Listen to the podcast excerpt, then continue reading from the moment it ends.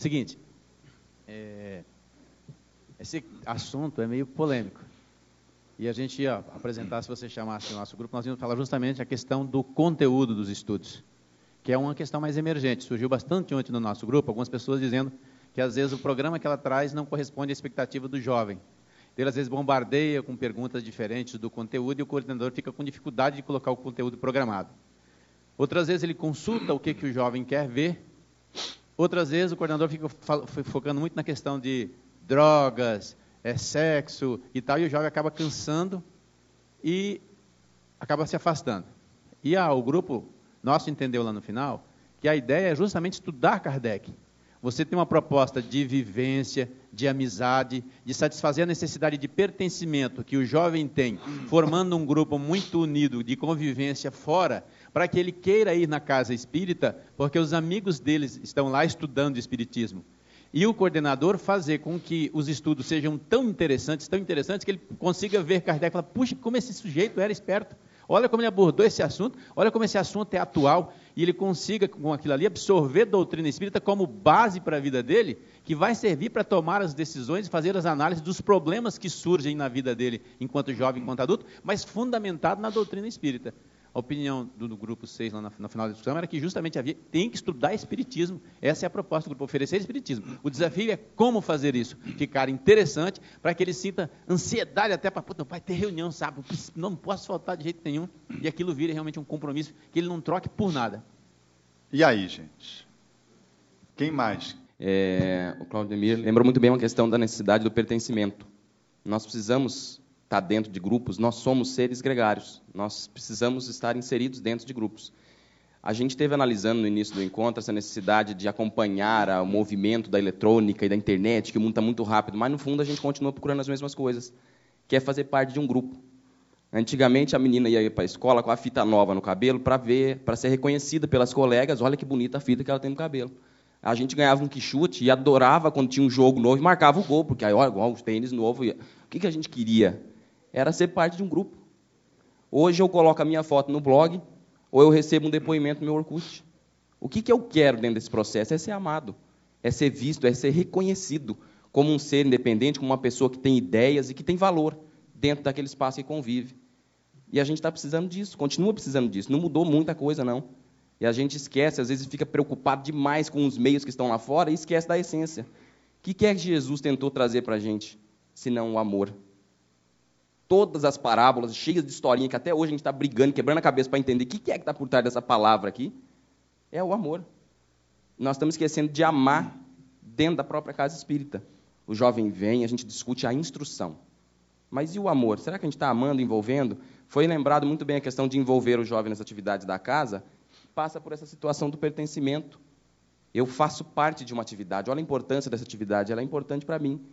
E dentro desse processo de convivência com os amigos do trabalho, eu me sinto amado. E é, um, é uma questão de respeito, de reconhecimento de afeto. Nós precisamos envolver com afeto esse jovem, sempre levando a doutrina, como foi bem lembrado. Kardec tem que estar por trás. Mas tudo isso que a gente faz tem que ser com amor, com carinho, até porque nós precisamos desenvolver isso em nós mesmos. Então, acho que tem que lembrar disso em cada ponto que a gente coloca aqui dentro, cada coisa que foi lembrada aqui na sanidade do grupo, da evasão, do interesse, do, do, do comprometimento, passa pelos vínculos do afeto. É, ainda estamos discutindo o conteúdo, né?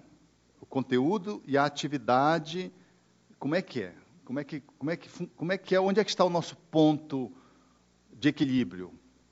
O nosso grupo discutiu em relação ao método aplicado nos grupos de estudo, que tem a ver com, com o como né, aplicar. É, foi discutido em relação a é, colocado em relação a técnicas de grupo fora, é, buscar fora do espiritismo, não digo a aplicação do espiritismo, mas buscar técnicas fora da, em outras escolas, que sejam acadêmicas, que sejam de escolas psicológicas. Foi citado no grupo em relação à SBDG, né, conhecida por, por muitos aqui, que é a Sociedade Brasileira de Dinâmicas de Grupos, que estudam a forma como os grupos trabalham. Como, como os grupos trabalham. Então, o, o que, que é o Centro Espírita? É um grande grupo formado de outros tantos pequenos grupos e que todos eles, dentro de uma dinâmica, tem os seus comportamentos e, e, como lidar com aquele tipo de grupo, passando ali o que nós queremos passar, que é a doutrina espírita. Então, é justamente tentar buscar fora daquele buscar eh, tecnologias novas. Isso, isso acontece para qualquer. Numa indústria, quando uma indústria quer evoluir alguma coisa, ela vai buscar tecnologia fora, vai estudar sobre o assunto. Então, se nós queremos que os nossos grupos de estudos, nossos grupos de jovens sejam melhores, por que a gente não pode buscar fora? Quais são as tecnologias novas que estão sendo aplicadas? Quais são os métodos de ensino novos que a gente possa aplicar e que possa disseminar com mais vigor a doutrina espírita? Beleza. Quem mais? É, não sei se, na verdade, tem muito a ver, mas eu acho que tem a questão do, do conteúdo. Uma coisa que nós levantamos lá, baseado numa situação específica, e agora com que nosso colega falou, ele falou, temos pensar a doutrina e não tratar nos assuntos que a gente sempre trata, de sexualidade, drogadição e tudo mais. Mas, pontuando uma situação específica que aconteceu na nossa casa, está tratando a questão da homossexualidade, e uma das evangelizandas lá colocou as cartas na mesa, que ela, ela tinha essa opção, e houve uma, um preconceito dos colegas do, do grupo. Quando for tratar assuntos polêmicos e gerar tipos de preconceito, como trabalhar, às vezes, a aceitação do grupo em relação a determinados conteúdos, porque eu entendo que nós temos que trabalhar a demanda e as vivências dos jovens, pautado na, na doutrina. Eu acho que ele traz, e em cima do que ele traz, a gente trabalha. E essas situações específicas que um determinado assunto gera polêmica, gera preconceito, gera exclusão dentro do grupo do jovem, como se posicionar naquele momento? É, a gente passou por um, uma situação na casa que eu acho bastante interessante que os jovens se davam muito bem fora e da, do, do, trabalho, um vínculo de amizade que vieram desde a evangelização durante muitos anos. E chegou um determinado momento, depois de já na mocidade, já com 18, 19 anos, que uma parte do grupo se gostava muito do conteúdo bastante doutrinário, da, do lado científico, do, da doutrina, e mais estudos e já não tinham interesse assim por dinâmicas, queriam realmente um estudo mais aprofundado. E outra parte do grupo que gostava mais de dinâmicas, um, um pouco às vezes até alguns tipos de brincadeiras. Então, eu, como seria assim, um, um, é um desafio para o coordenador trabalhar com um grupo que tem uma, bastante amizade e que chega a um determinado ponto é, como trabalhar com uma equipe assim, né? Então, é, não sei se até alguém tiver mais alguma ideia, a gente acaba sempre tentando agradar, como agradar, como agregos e troianos, vamos dizer assim, né? E uma outra situação que eu até já, já questionei é, é os dirigentes do DIGI, por exemplo, jovens que vieram participar da inflação, todos os encontros, e chegaram em determinada idade, é, eu, eu, vejo isso que eu tenho filhos adultos. Eles, eles diziam assim: estamos órfãos dentro do, da casa espírita, dentro do movimento. Eu digo: como órfãos? Não, porque para o encontro regional a minha idade já ultrapassou. Para o encontrão estadual a minha idade já passou. Mas eu sou, eu, eu sou muito velho para ser dos encontros de jovens, mas eu sou muito novo para fazer qualquer coisa dentro do, dos adultos. Então eu estou órfão. Eu acho assim que é uma questão que a gente deve estar levantando, que eu percebi que é onde acontece a maior evasão quando eles vão para a universidade, que ultrapassam a idade dos 21 anos e são velhos demais para os encontros de juventude e novos, e novos demais para o trabalho dos adultos. E aí eles se sentem órfãos, onde acontece a evasão. Tá? Mais essa fala aqui, e depois a gente vai fazer uma pausa. E nossa, oi. Em nossa casa espírita ocorreu mais ou menos uma situação parecida com a colega colocou ali, de a diferença de necessidades dos jovens. Né? Alguns jovens é, tinham mais interesse realmente para essa questão científica, outras mais interesse para o trabalho. Resultou que nós dividimos a nossa juventude em quatro pequenos núcleos autogerenciáveis. Então, são grupos onde o próprio grupo decide o que vai ser feito e como isso é feito. Como que funcionou dessa forma, então? É, a, dando ênfase no interesse de cada grupo, esse grupo foi determinado, foi, foi criado quatro pequenos núcleos. Um núcleo hoje é, dá aula para as, a, a, as crianças menores, né, do primeiro ciclo, é, de informática e de evangeliza, e, a evangelização. Outro núcleo faz a parte mais específica do trabalho. Quem se afina mais com a parte do trabalho, da caridade, faz o trabalho que vai distribuir lanches, enfim, para moradores de rua. Outro núcleo ficou mais específico na questão do estudo. Então, eles ficam mais específicos no estudo das obras básicas, mais um estudo mais pesado. E outro núcleo é a questão das dinâmicas, a questão mais, mais livre. Então, daí cada grupo pegou e vai é, de acordo onde se acha mais afinado. Daí. Essa foi a solução que nós tivemos para esse tipo de dificuldade. Então, vamos, vamos daqui fazer um, um, um trabalho de simbolização. Vem cá, Tati. Vamos aqui representar esses, as partes do que vocês estão trazendo. Aqui está.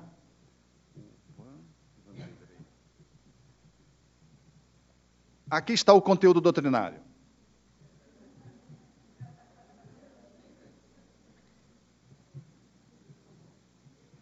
Aqui está a demanda do jovem.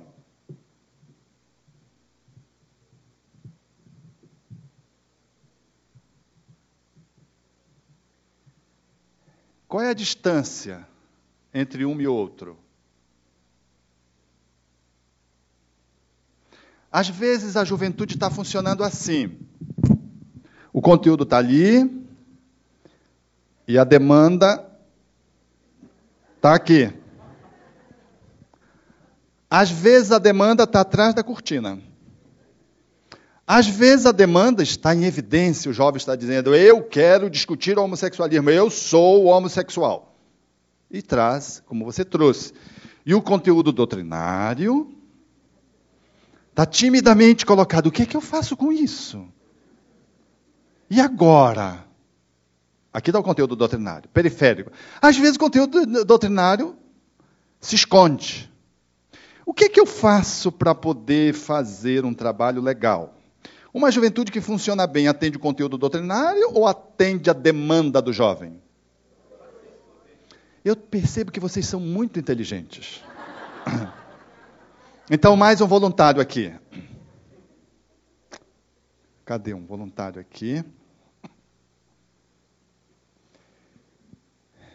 Então, eu trago a tecnologia. Aqui está o tecnólogo. Aqui está o, o, o, o, como eu faço. Aqui está uma estratégia de como fazer. Aqui nós podemos colocar, simbolicamente, é, o hífen que vai linkar conteúdo doutrinário e vai linkar a demanda do jovem. Esse como fazer, ele pode ser muito interessante se ele estiver, a reunião da juventude estiver assim, ó. Mas esse aqui está para cá, ó. A demanda do jovem está aqui. Então é um estudo interessante, porque a tecnologia, a didática, a metodologia, vamos usar a expressão metodológica, né? Metodologia. A metodologia está lançando mão de recursos de técnicas que tornam o assunto bem compreensível. Mas a demanda do jovem está lá. Está legal esse grupo? Não. Mas eu posso pegar essa metodologia e fazer o inverso. Aqui. Eu estou lá e o conteúdo doutrinário está aqui, está distante. Está legal essa juventude? Então eu vou, mais um, mais um representante aqui para poder, um voluntário aqui. Pronto. Pronto. É a vovó. Aí nós trazemos a vovó. É o Paulo. Então, o, o Paulo vai simbolizar é, uma parte dessa tecnologia. Ele representa é, a atividade propriamente dita. A atividade. Então, a tecnologia, põe a mão aqui nas costas dele, a, a metodologia vai usar um recurso que é a atividade. Aí traz a atividade e faz uma reunião muito ativa, que tem tudo a ver com a demanda do jovem, mas o doutrinário está lá, está legal? Essa atividade, ela caracteriza uma reunião de jovem interessante. O jovem gosta de vir para cá, ele às vezes adora. Puxa, ela é bacana mas ele não sabe por onde passa o Espiritismo, o Espiritismo está atrás da cortina. Então, essa reunião aqui, ela é uma reunião atrativa, ela enche de jovem, pode ser um centro espírita que faz cura. Oh, tem uma cirurgia lá, rapaz, bisturi. Todo mundo frequenta lá, olha. todo mundo é doente, vai lá e a metodologia dos dirigentes é usar a tecnologia da cura, do bisturi. E aí lá estão fazendo a operação com caneta, com bisturi, com tudo. O centro espírita está abarrotado. E o espiritismo está atrás da cortina. Não comparece. Então vejam que nós precisamos estar muito atentos, que quando a gente fala assim, olha, nós precisamos tornar a reunião de jovens agradáveis, ativas, saudáveis, animada, nós não estamos estabelecendo esse modelo, a proposição desse modelo aqui. Esse modelo aqui é muito bom para um grupo de jovens de lazer, um grupo operativo que trabalha na comunidade, que trabalha as demandas ao sabor de, do pensamento de cada um. Na casa espírita tem a marca, a grife espiritismo. Então tem que ter espiritismo. Mas a nossa dificuldade é grande porque a gente tem dificuldade mesmo de linkar essas coisas, de trazer o espiritismo, linkar espiritismo, trazer o conteúdo espírita e poder fazer um vínculo, o conteúdo doutrinário, o currículo, as obras, Kardec, tá? E a demanda do jovem linkada através de uma tecnologia que envolva, dentre outras coisas, uma atividade, uma ação complementar, uma, um recurso, uma técnica de grupo que viabilize ver o Espiritismo linkando com o conteúdo. Fugindo daquele que faz uma reunião de excelente conteúdo doutrinário, mas que é só conteúdo doutrinário. O jovem passa ao largo e é uma reunião chata, insípida, horrível, que os obsessores nem eles conseguem ficar lá, muito menos os guias. Os guias dizem, não, você não dá, é muito para mim, mesmo os guias, imagine os obsessores. Mas às vezes a reunião é legal, ela é bem dinâmica. A metodologia usou atividade aqui, muito legal. É uma reunião intrigante, mas o jovem está aqui carente, ele está forçando a barra. Gente, quando é que nós vamos estudar homossexualismo? Mas ninguém dá bola para ele, porque essa é uma demanda aqui.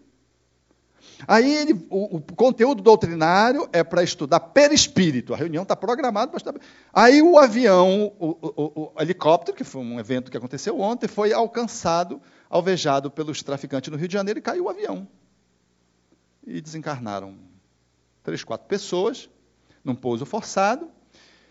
E as autoridades de segurança já disseram que não vai ficar assim que do jeito que foi feito com os outros, que se preparem. Numa fala assim mesmo de. Parece briga de rua. Aí, o jovem que viu isso ontem pela internet ou pela televisão, ele quer discutir o avião que caiu lá. É um evento novo. É um evento que está aí, de violência. Ele mora na cidade que está violenta. Ele quer discutir o helicóptero que caiu lá, o narcotráfico. Ele quer discutir a violência, a resposta que a polícia está ameaçando dar, porque ontem já morreram uns 10. Ele já leu isso, morreram uns 10 ontem. 10 bandidos e parece que dois é, é, civis, que não tinham nada a ver, não eram bandidos, não eram soldados. Ele quer discutir isso, ele está angustiado. E aqui não, é perispírito o assunto hoje. Ou então, foi o tsunami. Gente, o tsunami engoliu Sri Lanka. Ele quer discutir. Agora tem tsunami quase todos os dias, mas antigamente não tinha, né? Aí veio o tsunami, ele quer discutir o tsunami. Não, reunião é para espírito. Por favor, não fuja do assunto. Aí ele quer botar, botar atividade para estar o pé do espírito. E por mais interessante, é uma demanda de emergência que precisa ser contemplada. Ah, mas não está programado. Mas a nossa programação é um planejamento, não é uma camisa de força. Então a gente tem a flexibilidade de sentir, de auscultar, que é muito mais que ouvir, auscultar o grupo, para saber que naquele momento o perispírito fica.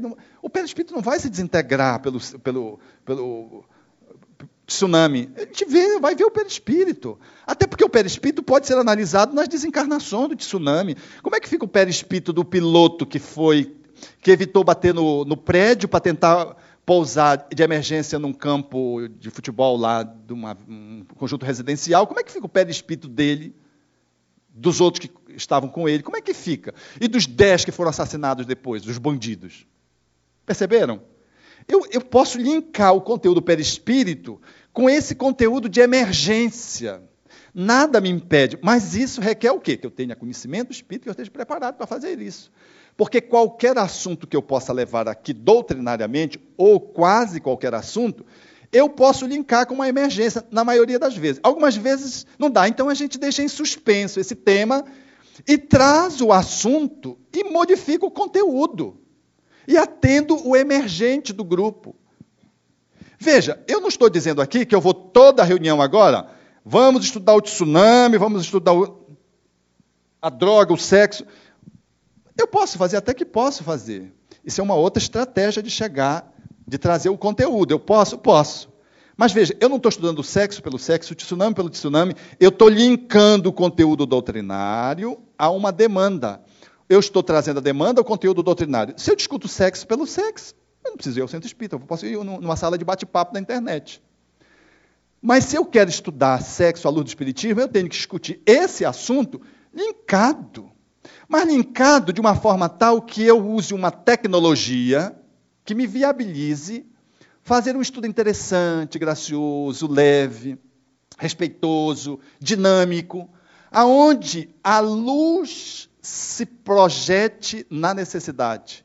Porque o que, que Jesus fazia? Ele chegava e perguntava, ou as situações emergiam, e ele então tratava as questões. Ele não dizia assim, não, peraí, Pedro, não fala de perdão agora, porque eu quero falar de outra coisa, eu quero falar de humildade. Não, mas mestre, o que, é que eu faço se alguém, é, de alguma forma, me magoar? Quantas vezes eu devo perdoar? Sete vezes? Não, Pedro, esse não é um assunto evangélico agora. O assunto evangélico que eu trouxe na minha missão não tem esse momento. Ele trata do cotidiano que vem e ele projeta a luz, ele projeta a luz a, a, a, obra espírita kardeciana não é uma obra assim, bem, vamos tratar das coisas. É as coisas de Deus com o divino, não é as coisas de Deus desconectado da realidade. Lá tem escravatura, tem duelo, porque era uma realidade da época. E ele trata vigentemente, pres, é, presentemente, o conteúdo contemporâneo dele à luz do divino, das leis naturais. Então, o Espiritismo traz o Cristo de volta com essa proposta. O evangelizador, o coordenador, ele vai iluminar a realidade através de um conteúdo doutrinário. Ele tem que fazer esse link, mas ele não pode fazer de qualquer jeito, ele tem que trazer um recurso que seja saudável tecnologicamente. Por exemplo, o que eu estou fazendo aqui com vocês é para vocês não esquecerem, é um, uma, uma estratégia mnemônica. Eu estou usando um recurso para fazer um, um, um, um, esclarecimento, que eu podia fazer só oral. Mas isso aqui vocês não vão esquecer, porque só gente bonita que está aqui, inclusive a vovó. então, não vão esquecer. Não vão esquecer disso. Isso é um manejo metodológico. Isso é uma forma tecnológica de pegar espiritismo e vincular às necessidades, às demandas, que podem ser emergenciais ou não. Pode ser uma coisa muito pontual, que foque a necessidade de ser iluminada, ou pode ser o cotidiano que eu estou trazendo, é o perispírito. Eu vou trazer o perispírito, mas de acordo com o quê? Com a realidade do jovem. Eu não vou fazer o perispírito numa, numa visão apenas intelectiva. Eu estou fazendo estudo, estou relacionando com o cotidiano do jovem. Não é nada emergente, está dentro da programação. Mas mesmo estando dentro da programação, o conteúdo doutrinário tem que estar falando da realidade do jovem, tem que estar sendo conectado com a realidade do jovem. Porque senão fica um conteúdo tipo palestra, onde você faz uma palestra bonita sobre reencarnação, mas a pessoa que ouviu não sabe relacionar com a vida dela no cotidiano, com a casa dela. Parece que aquela é uma palestra que ficou só aqui na cabeça, não desceu para a estrutura emocional dela, não foi para as mãos, para o comportamento. Foi uma palestra muito bonita, no entanto, não a tornou melhor, apenas mais informada. O conteúdo de evangelização juvenil é aquele que pega o conteúdo programático do Espiritismo, doutrina espírita, e atende à necessidade do jovem, quer seja ela a necessidade global, quer seja ela uma de emergência. São os temas emergentes que surjam. E eu vou estar fazendo sempre esse link. Faz sentido?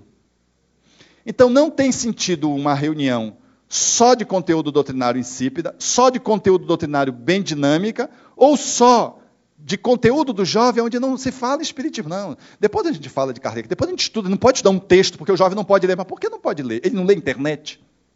Lê. Ele não lê as... Lê. Então por que está proibido, agora está proibido ler? Isso é uma outra... Nós estamos caindo para os extremos. Então o jovem vai ler sim. Agora ele vai ler, ele vai estar... Tá vai ler um texto adequado, ele vai ler um texto que eu vou linkar metodologicamente usando um recurso. Eu posso fazer uma vivência e depois dar o texto e trazer a reflexão. A reunião fica dinâmica, fica gostosa. O jovem adora participar. E eu estou tratando do jovem e eu estou trazendo espiritismo. Eu não estou fazendo uma reunião conteudista para o jovem dizer o que é Deus. Eu vou fazer com vocês agora. O que é Deus? Hein? Inteligência? Espera aí, vamos ouvir aqui. Inteligência suprema, causa primária de todas as coisas. O que é Deus? Inteligência suprema, causa primária de todas as coisas. O que é Deus? Inteligência suprema, causa primária de todas as coisas. O pai espírita fica feliz quando ele vê o filho respondendo com uma convicção. Mas se alguém infame disser assim, mas por que inteligência? Ah, porque inteligência, Kardec recebeu essa resposta. Então, a evangelização do jovem, da criança e do adulto não é uma, uma evangelização mnemônica, para saber quem decora mais rápido e consegue dizer com muita firmeza. É para quem sabe entender o espírito que está por trás da letra. Porque eu posso perguntar o que é Deus e você pode dizer é um pai maternal. Pronto, respondeu legal. O outro pode dizer, não, Deus é o supremo, esteta do universo. Pronto, uma outra resposta legal. É alguma definição? Não, são conceituações que você vai linkar. E aí você vai pegar a realidade de cada um. Vejam, eu estou fazendo um estudo reflexivo. Eu não estou fazendo um estudo conteudista para ele lembrar do, da página do Evangelho, evangelicamente falando, dos nossos companheiros, dos nossos irmãos. O versículo, a gente sabe a questão do livro dos Espíritos, mas a gente não sabe interpretar. A gente não sabe relacionar com a minha vida. Essa não é a proposta do Espiritismo. Eu posso até não saber de cor, e nem devo saber de cor, mas eu preciso entender o espírito de que é que é Deus, para poder relacionar Deus com a minha vida. Não, para Deus, para mim é um pai maternal, mas por que um pai maternal? E para o outro é um esteta, porque o outro tem um viés poético. Então ele vê Deus como sendo um grande arquiteto, como sendo um grande decorador, como sendo um grande. Ele está vendo viés poético. O outro, que tem necessidade de colo, encontrou no Espiritismo um pai amoroso, que ele não tinha nas outras religiões. Então, para ele, é um pai maternal. Para o outro, é um, é um esteta. Quem é que está certo quem é que está errado? A ambos o Espiritismo está fazendo bem. E ambos podem trocar essas opiniões e se somarem, se enriquecerem. Então, vejam, a proposta de trabalho, eu quero salientar isso, porque é mais fácil, por exemplo, em tese, fazer uma programação, planejamento, trazer o conteúdo doutrinário rigidamente posto e dar a minha aula. E acabou. Sem ligar muito para o jovem. E é mais difícil eu trazer esse conteúdo doutrinário, mas ouvindo o que é que o jovem traz. Porque eu vou trazer Deus, aí um chega lá, um empinima, diz: Não, acho que Deus não existe, foi uma criação humana. Mas o que, quem criou o universo foi a própria natureza que se, existiu de sempre. Mas de sempre quando? Infinitamente. Se você colocar, por exemplo, como uma estratégia de debate de Deus, usando uma tecnologia aqui, um recurso, um para defender o ateísmo, um para defender o teísmo, você tem uma reunião riquíssima, porque isso dá um debate fantástico. E aí o grupo vai poder fazer uma reflexão doutrinária a partir de uma técnica que metodologicamente foi utilizada, que vai permitir que o jovem flua do materialismo ao ateísmo, trazendo a compreensão espírita. Faz sentido o que eu estou dizendo? Ao invés de trazer a aula pronta, e ao invés de eu ficar no ativismo, porque muita gente faz o ativismo. Não, vamos para lá. O que acontecer, acontece. A demanda do jovem é a demanda do jovem. É, tem prioridade. E às vezes a gente fica na demanda do jovem e cadê o espiritismo? A gente não consegue linkar. Então, nem o ativismo, nem aquele conteúdo programado, é, rigidamente na educação bancária. Nós vamos projetar luz nas dificuldades e na realidade do jovem. É um, um trabalho integrado. E aqui está o aspecto tecnológico. É a metodologia que o nosso companheiro trouxe, que é a metodologia para tratar do assunto. Alguma pergunta aqui? Está claro esse, essa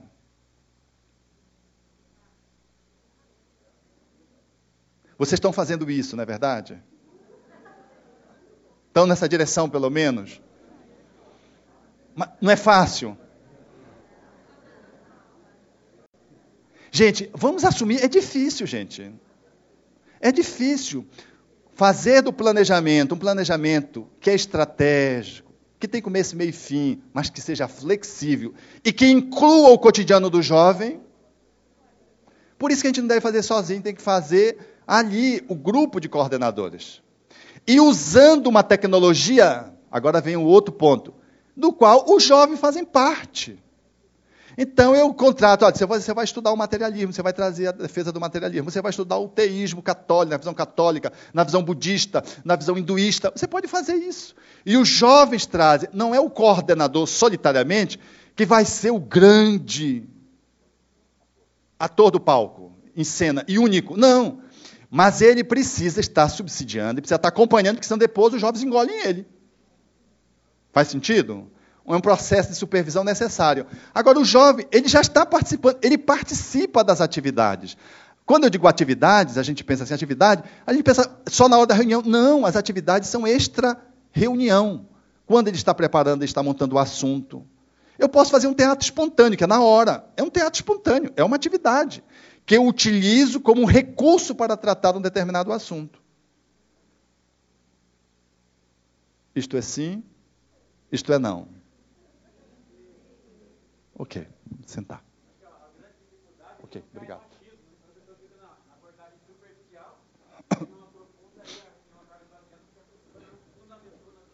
Quando a reunião fica frágil, o que é que a gente faz? Gente, nós precisamos aprofundar esse assunto, né?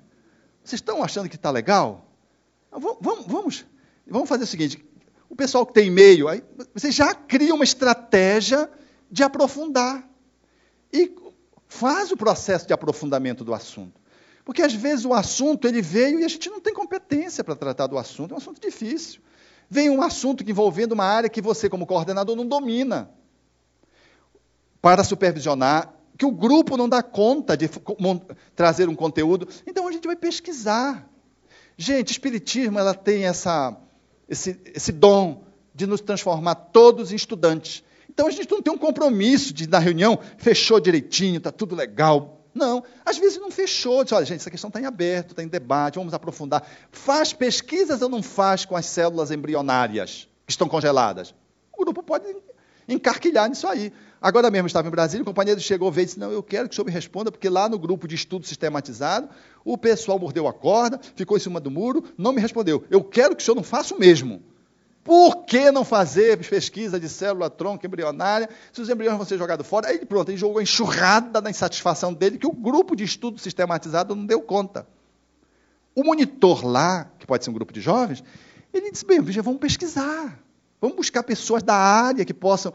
O, o, o, o Espiritismo ele tem essa possibilidade, nós temos várias formações e a gente faz as, os links específicos e manda buscar se vale desses especialistas. E podemos fazer uma reunião onde nós vamos trazer uma pessoa da área biológica, da área embriológica, um embriologista, um geneticista, um médico, para tratar do assunto aborto, pesquisa células tronco embrionária. E nós vamos fazer uma entrevista. Nossa próxima reunião, vamos programar? Vamos.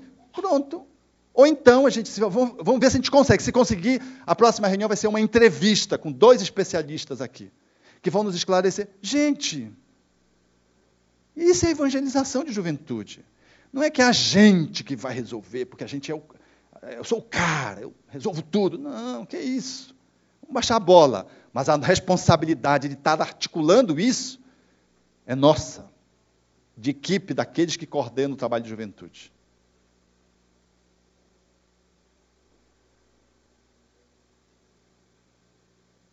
Tudo bem?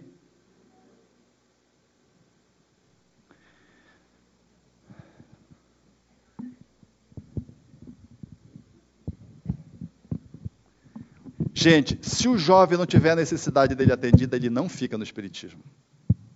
Ele só fica se o pai obrigar. Não, você vai, porque você pensa que não quer, mas você quer. Você é meu filho, e ele vai, porque tem medo, depende. Vai, mas ele vai com aquele espírito de fraternidade, né? colabora na reunião do grupo, né? Às vezes ele até baba de tanto dormir. Está ali, faz jogo do contra. Ele faz mais mal ao grupo e a si mesmo do que se ele não fosse. Então, eu acho que a gente precisa ter muito cuidado. Se nós não atendemos à necessidade dos jovens, nós não vamos conseguir alcançar os nossos objetivos. Mas em para alcançar esse objetivo, a gente precisa transformar a reunião de jovem num negócio que é tudo menos espiritismo. Não, lá tem uma alegria, gente, a gente toca um violão, a gente faz isso, faz aquilo, encena. Sim, e o espiritismo? Não, o espiritismo não tem espiritismo. Eu vejo em grupos espíritas que funciona assim. Quando você imprime o espiritismo, aí o grupo esvazia. Esse, não, esvaziou, porque o objetivo dele não era o espiritismo, o objetivo dele era ser curado. Por isso que eles estavam numa reunião de cura aqui, por isso eles enchiam as salas. Mas a proposta espírita é qual? É essa de fazer a cirurgia via bisturi? Então não precisamos lamentar porque aqueles que estavam ali não ficaram? Não. Agora nós vamos implementar o verdadeiro sentido de uma casa espírita, atendendo os seus objetivos. Assim na reunião de juventude. Uma reunião de juventude, ela pode estar vazia porque a gente não faz o link com uma metodologia adequada, que a gente deve se valer para poder apresentar o espiritismo, porque tudo é meio para a gente apresentar o espiritismo, mas ela pode estar muito cheia, estar uma reunião muito perturbada, porque tem muito jovem, mas não se lê uma página. A gente nem faz pressa, não precisa, nós estamos aqui em alfa, conectado com o divino, quer dizer, Gente, é um oba-oba. Quando a gente menos se der conta, aquela juventude ela já está num descaminho e não vai ficar ninguém quando você acordar. Não vai ficar ninguém, porque ali o grupo está todo perturbado. Obsessão coletiva. Porque às vezes não é só atividade, é atividade perturbadora mesmo. Porque sendo só atividade já não é espiritual, agora imagine uma atividade perturbadora. Eu já vi, meus amigos, muitos grupos degringolarem em função de estarem mal orientados. Por isso é importante, no mínimo, uma dupla para coordenar o grupo de juventude. Porque é um, se perturbou, a diretoria nem sabe, às vezes não está acompanhando, ele não participa, ele faz questão de ter o seu horáriozinho pessoal. E aí, quando a gente vê, o grupo todo está num descaminho. Porque o cidadão perturbou-se. Meus amigos, muito cuidado. O grupo é uma salvaguarda, porque um alinha o outro. A gente vai dando fazendo os refinamentos. É mais difícil perturbar três do que um. Não é verdade? O próximo grupo pode ser o grupo o 10. Grupo 10, cadê? Aliás, nós vamos fazer a nossa pausa agora. Veja como o jovem é criativo, ele sempre acerta na mosca. Basta você escutar o grupo. É isso mesmo, lanche e foto. Grupo 7 traga dúvida, o problema. Então, assim, um dos motivos da, da evasão do jovem, porque a formação, a orientação espírita seguida o faz muito diferente do comum, o faz muito diferente do seu meio. Então, o coloca numa situação que ele acaba tendo muita dificuldade de se integrar na, na normalidade entre os, os outros jovens. E essa situação de ser diferente constrange. E ele não quer ser diferente, ele quer ser igual. Então, estar na doutrina com seriedade representa mudança, transformação. E ele transformado não vai mais estar inserido nesse meio padronizado. Então, ele prefere então deixar para ser igual. Como, resol... Como trabalhar, então, essa questão? Como trabalhar isso? Quando a criança é criança, ela faz parte da família. Quando, que é o grupo de referência fundamental dela.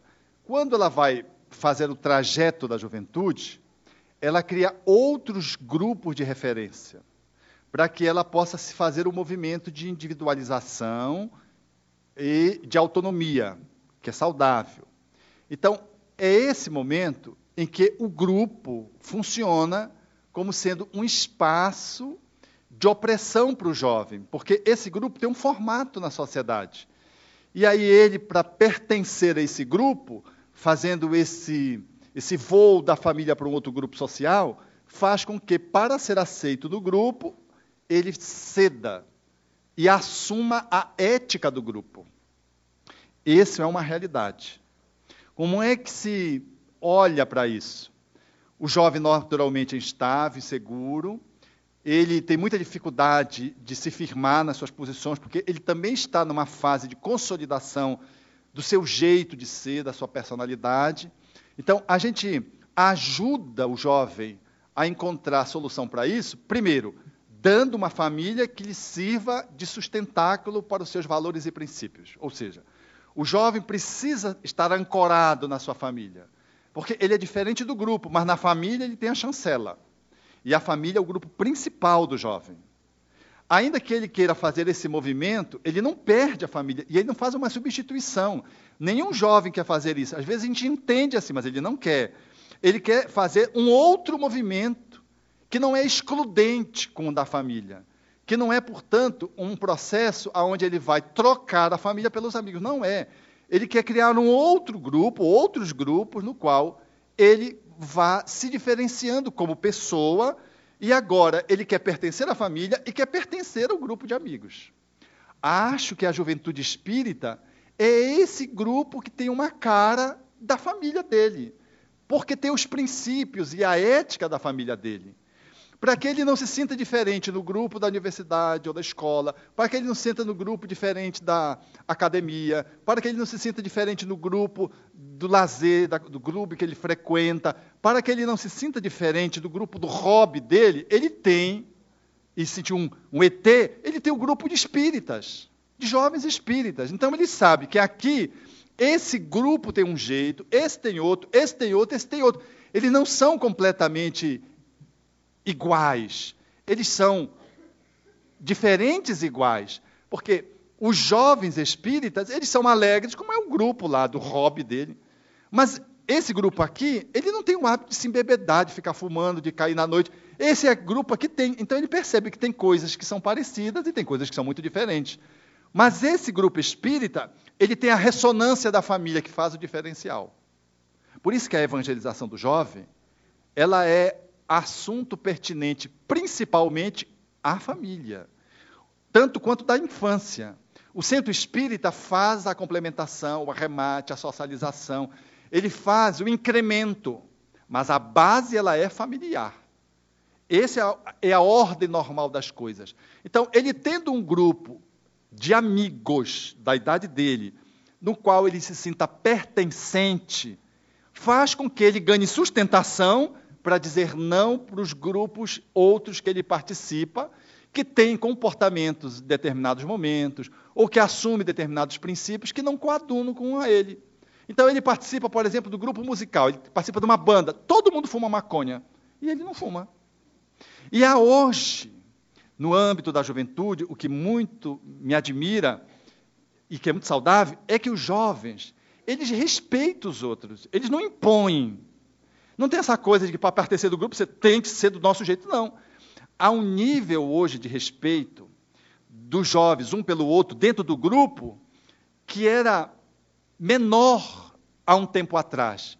Há um tempo atrás havia uma pressão subreptícia ou ostensiva. Hoje não. Atendendo jovens, eu percebo claramente que há hoje uma forma diferenciada de se tratar. Então, quem quer beber, bebe, quem quer fumar, fuma, quem quer eh, usar crack, usa crack, quem quer ser careta, é careta. Engraçado, eles continuam pertencendo, porque eles têm em comum a banda, eles têm em comum a música, eles têm em comum o jogo, eles têm em comum algo que dá o sentido de grupo.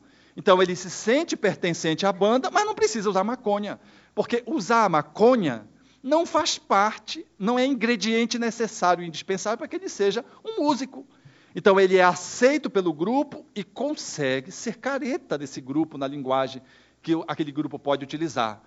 E, e, esse grupo hoje não faz tanta pressão, ou faz menos pressão, ou não faz pressão, como acontecia anteriormente. Então ele consegue ser da banda e pertencer ao grupo espírita. E ele consegue fazendo essas diferenças. E se ele tem esse lar como a base fundamental, ele tem um ponto para discutir, é, o grupo lá funciona assim, o grupo funciona assim, entendeu? Ele consegue discriminar e sustenta sua posição espírita, de princípio, nos diversos grupos.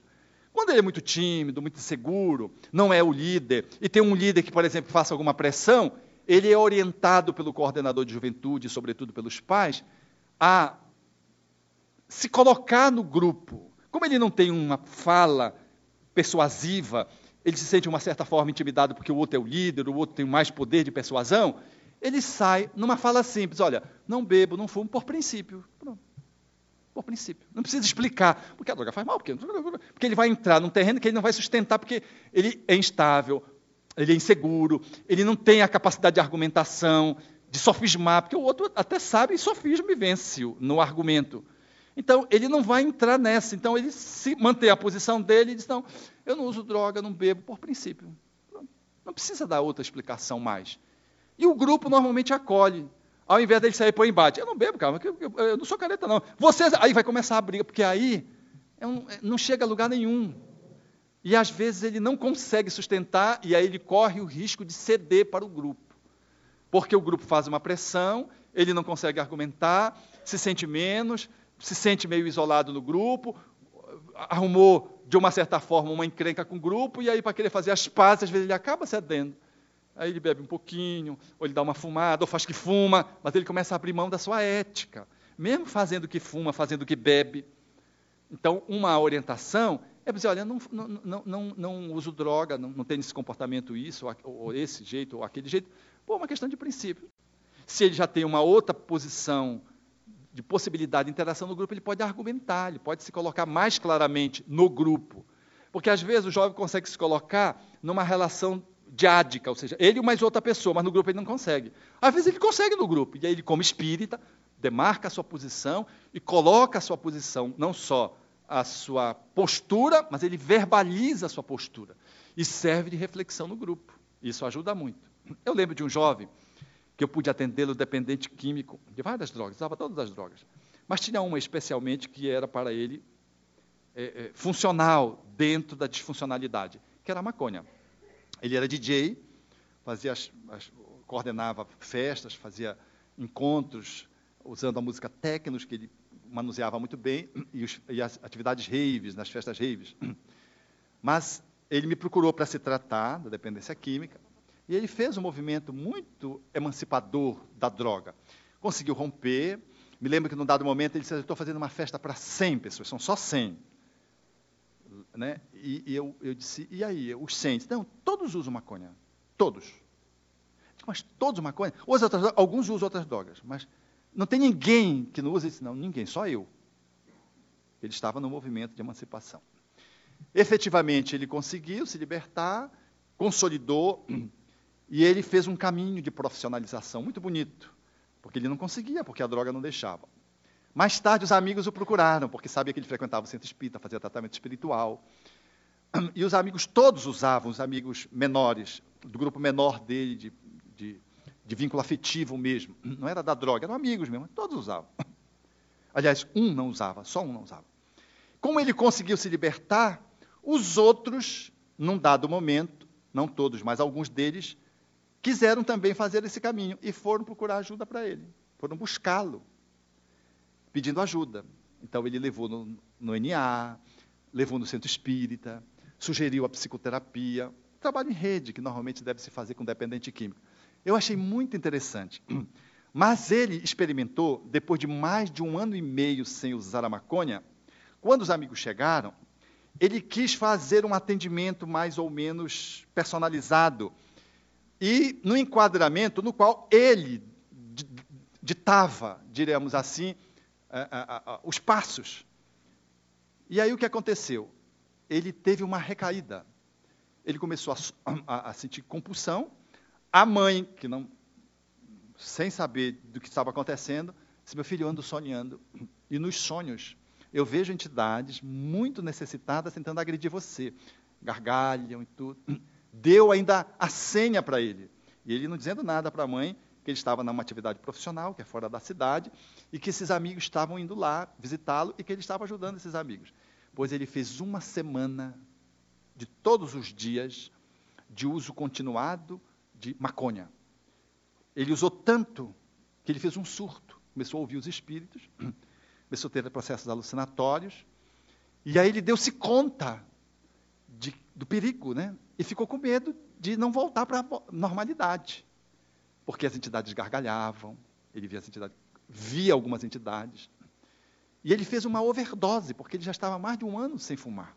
Eu acompanhava ele rotineiramente, nós contávamos os dias em que ele não fumava. Foi um trabalho longo, mas muito efetivo.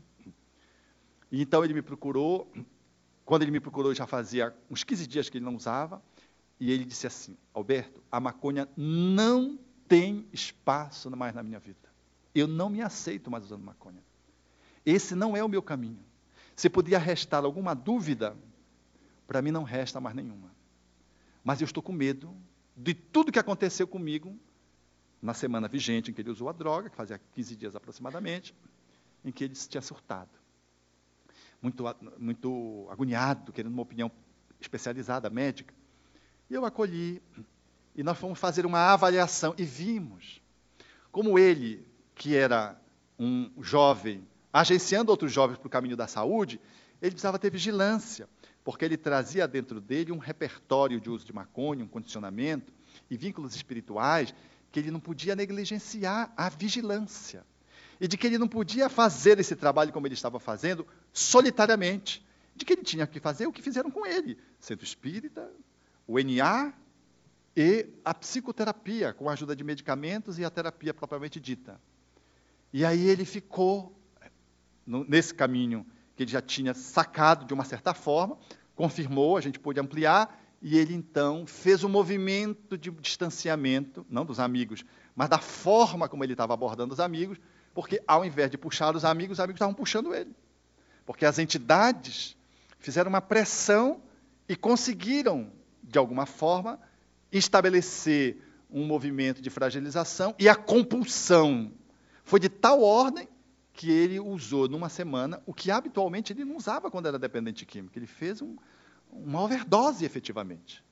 Estou dando esse exemplo para mostrar como é que é a cara do jovem, o grupo pertencente, quando ele faz os movimentos de mudança, a capacidade que ele pode ser de ser uma seta orientando os próprios amigos, ao invés de ser tragado pelo grupo. Mas o cuidado que ele tem que ter, porque às vezes, ao invés de resgatar, ele é tragado, porque ele não tem sustentação, não tem um suporte. Esse jovem, felizmente, tinha a mãe que estava com ele, não tinha sabido dessa semana, ele quis poupar a mãe, e a mãe tem uma, uma, um espaço com ele de proximidade afetiva muito importante, e ele disse, puxa, a mamãe me deu toque antes, como é que eu não percebi? Digo, pois é. Como é que está a sua frequência? Ah, eu, como estou trabalhando fora, eu tenho negligenciado a frequência no centro espírita. E o NA? Puxa, eu estava ajudando tanta gente, eu estava é, distante do NA também. Quer dizer, tudo que era, tinha, a psicoterapia já tinha interrompido, estava caminhando sozinho, então ele estava meio solto, sem amparo. Veja como é importante. O grupo de jovens, a família é o sustentáculo daquele jovem para que ele não seja tragado pelo grupo e, ao contrário, ele seja um agente de transformação naquele grupo. Essa colocação que você fez, para nós é uma coisa assim muito bonita. Se todos os, os pais pudessem auxiliar esses filhos assim. Mas nos dias de hoje a gente vê que a maioria dos, dos jovens não tem uma família que lhe dê o amparo necessário. E nós estamos trabalhando aqui o problema do jovem. E para nós trabalharmos melhor a família do jovem, os problemas que ele enfrenta no dia de hoje, há uma necessidade muito grande de todos nós evangelizadores, né? todos nós espíritas, pensarmos um pouco mais como resgatar essas famílias na responsabilidade de ensinar essas crianças, esse jovem, a, a prática, vamos dizer assim, ó, a importância da religião para ele. Porque muitos estão tão, estão tão soltos que nessas horas eles não sabem onde procurar o recurso que ele necessita para sair de toda essa trama que ele envolve. Qual o que é você poderia colocar para a gente Qual nessa é o... oportunidade? Ok. Qual é o grupo que tratou o engajamento dos pais, da família? No nosso grupo, eu acho que o, o tempo foi muito escasso, não deu para se tratar muito bem, que a gente perdeu muito tempo num assunto só. Mas analisando, conversando depois com outras pessoas, eu vi que há uma necessidade muito grande de motivação dos pais no sentido de sentir realmente a necessidade de ver seu filho no caminho bom. Né? Então, criar, eu estava até dando uma ideia, de se criar um grupo também para os pais. Jogar a responsabilidade, realmente mostrar para eles da responsabilidade do pai e da mãe, que não é só o trabalho em si fora. Se ele deseja realmente ver a felicidade do filho dele, que ele dedique esse, um, esse uma hora, uma hora e meia a um grupo para os pais, direcionado para os pais, é, direcionando como deve ser o tratamento em casa também, não só na casa espírita. E na casa espírita é muito fácil, mas em casa que essas são as maiores dificuldades. Então, trabalhar com os pais também essa necessidade de como lidar com seu filho em casa, né? mostrando para ele essa responsabilidade, porque uma coisa é um pai falar para o filho que ele tem que ir na evangelização, sendo que ele não participa de um grupo de estudo, de nenhuma atividade da casa, só vai assistir palestra. E papá passe. Então, não faz sentido para o jovem, se, se ele não tem na própria família essa base. E um problema que surgiu na nossa casa com relação a essa questão do jovem, que eu passei por isso também, é uma evangelizando nossa, estava tendo muita pressão na escola com relação a. porque é uma escola particular e ela tratava todo mundo bem. Então as amigas dela, em certo momento, questionou por que, que ela estava se conversando com aquele menino que não era do estirpe dela. Ela até falou, mas eu não sabia que nós éramos cavalo, porque estirpe é de animal. E então eu coloquei para ela da importância do nosso papel, a nossa visão espírita, que a gente se sente muito bem quando a gente percebe que os outros estão olhando para a gente e vendo a nossa melhoria, não para nos envaidecer, mas para perceber que a gente está melhorando, a gente está conseguindo mudar. E se você é careta, mas sendo careta legal nesse sentido, isso vale muito para a pessoa. E eu fui um careta porque no meu grupo social eu não bebo, não fumo, mas continuo participando e falo para ele: vocês podem participar, jogar bola, praticar esportes em determinados locais em que não há o excesso de determinadas situações que não coloquem em risco a você e a sua integridade. Mas que você não ceda. Você pode ir jogar bola, e seus amigos fumam, eles vão fumar, você não, você está indo lá para conversar com eles e para praticar o esporte. Então, colocar essa importância para o jovem, que ele pode ser diferente nesse sentido, mas fazer parte da sociedade sim. E isso é muito bacana, porque os outros jovens vão começar a perceber que ser careta é legal, que você não precisa fumar para você jogar bola, que você não precisa beber depois do jogo do futebol. Você pode praticar o esporte, conversar numa boa e não tem a necessidade de usar isso. Então, o jovem precisa sentir isso no coordenador também. O coordenador tem que começar a sair com os jovens, ir ao cinema, ir aos parques, por, evangelizando, perceber que o coordenador também tem as suas falhas, tem os seus equívocos, é um ser humano normal, suscetível a equívocos, mas que está fazendo parte da vida dele fora da casa espírita também. Então, com isso, ele vai criando, percebendo essa convicção que o coordenador está passando para ele, porque o coordenador também está vivenciando isso, ele vivenciou isso. Ele construiu todo esse caminho. E com isso, evangelizando, vai sentindo é, essa franqueza e essa vitalidade do coordenador, que ele também é capaz de passar por todos esses problemas da sociedade, da juventude, em ser um careta, mas um careta legal. Ok. Sobre os pais, ainda tem algum grupo que queira ali? Bom, é, como evangelizadora, é, eu sinto a dificuldade, é, é, porque eu tenho filho também, né? É, então, e, e, houve até um, um, problema, porque muitas vezes os filhos dos próprios evangelizadores ou dos do, do próprios pais que trabalham na casa espírita, às vezes se negam a ir ou se negam a trabalhar. Então, os outros jovens falam, ah, mas o filho de fulana não vai, o filho de ciclana não vai. Aí é, até eu, eu mesmo coloquei, mas eu também não consigo, muitas vezes, meu filho não participa. Né? Vai, é, não gosta muito, e, enfim, é, passou a estudar, fazer faculdade fora.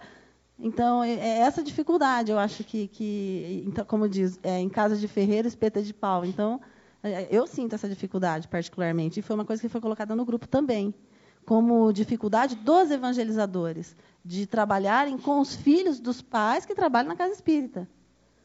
Filhos que vão, muitas vezes, obrigados, que não querem participar, então, é, seria... Aí é o contraponto, né? já é a dificuldade dos jovens filho dos pais espíritas, os pais estão dentro do centro espírita e os jovens não estão querendo ir. É, que envolve essa relação aí, a família, né? pai e filhos. Alguém está com o microfone já? Alô?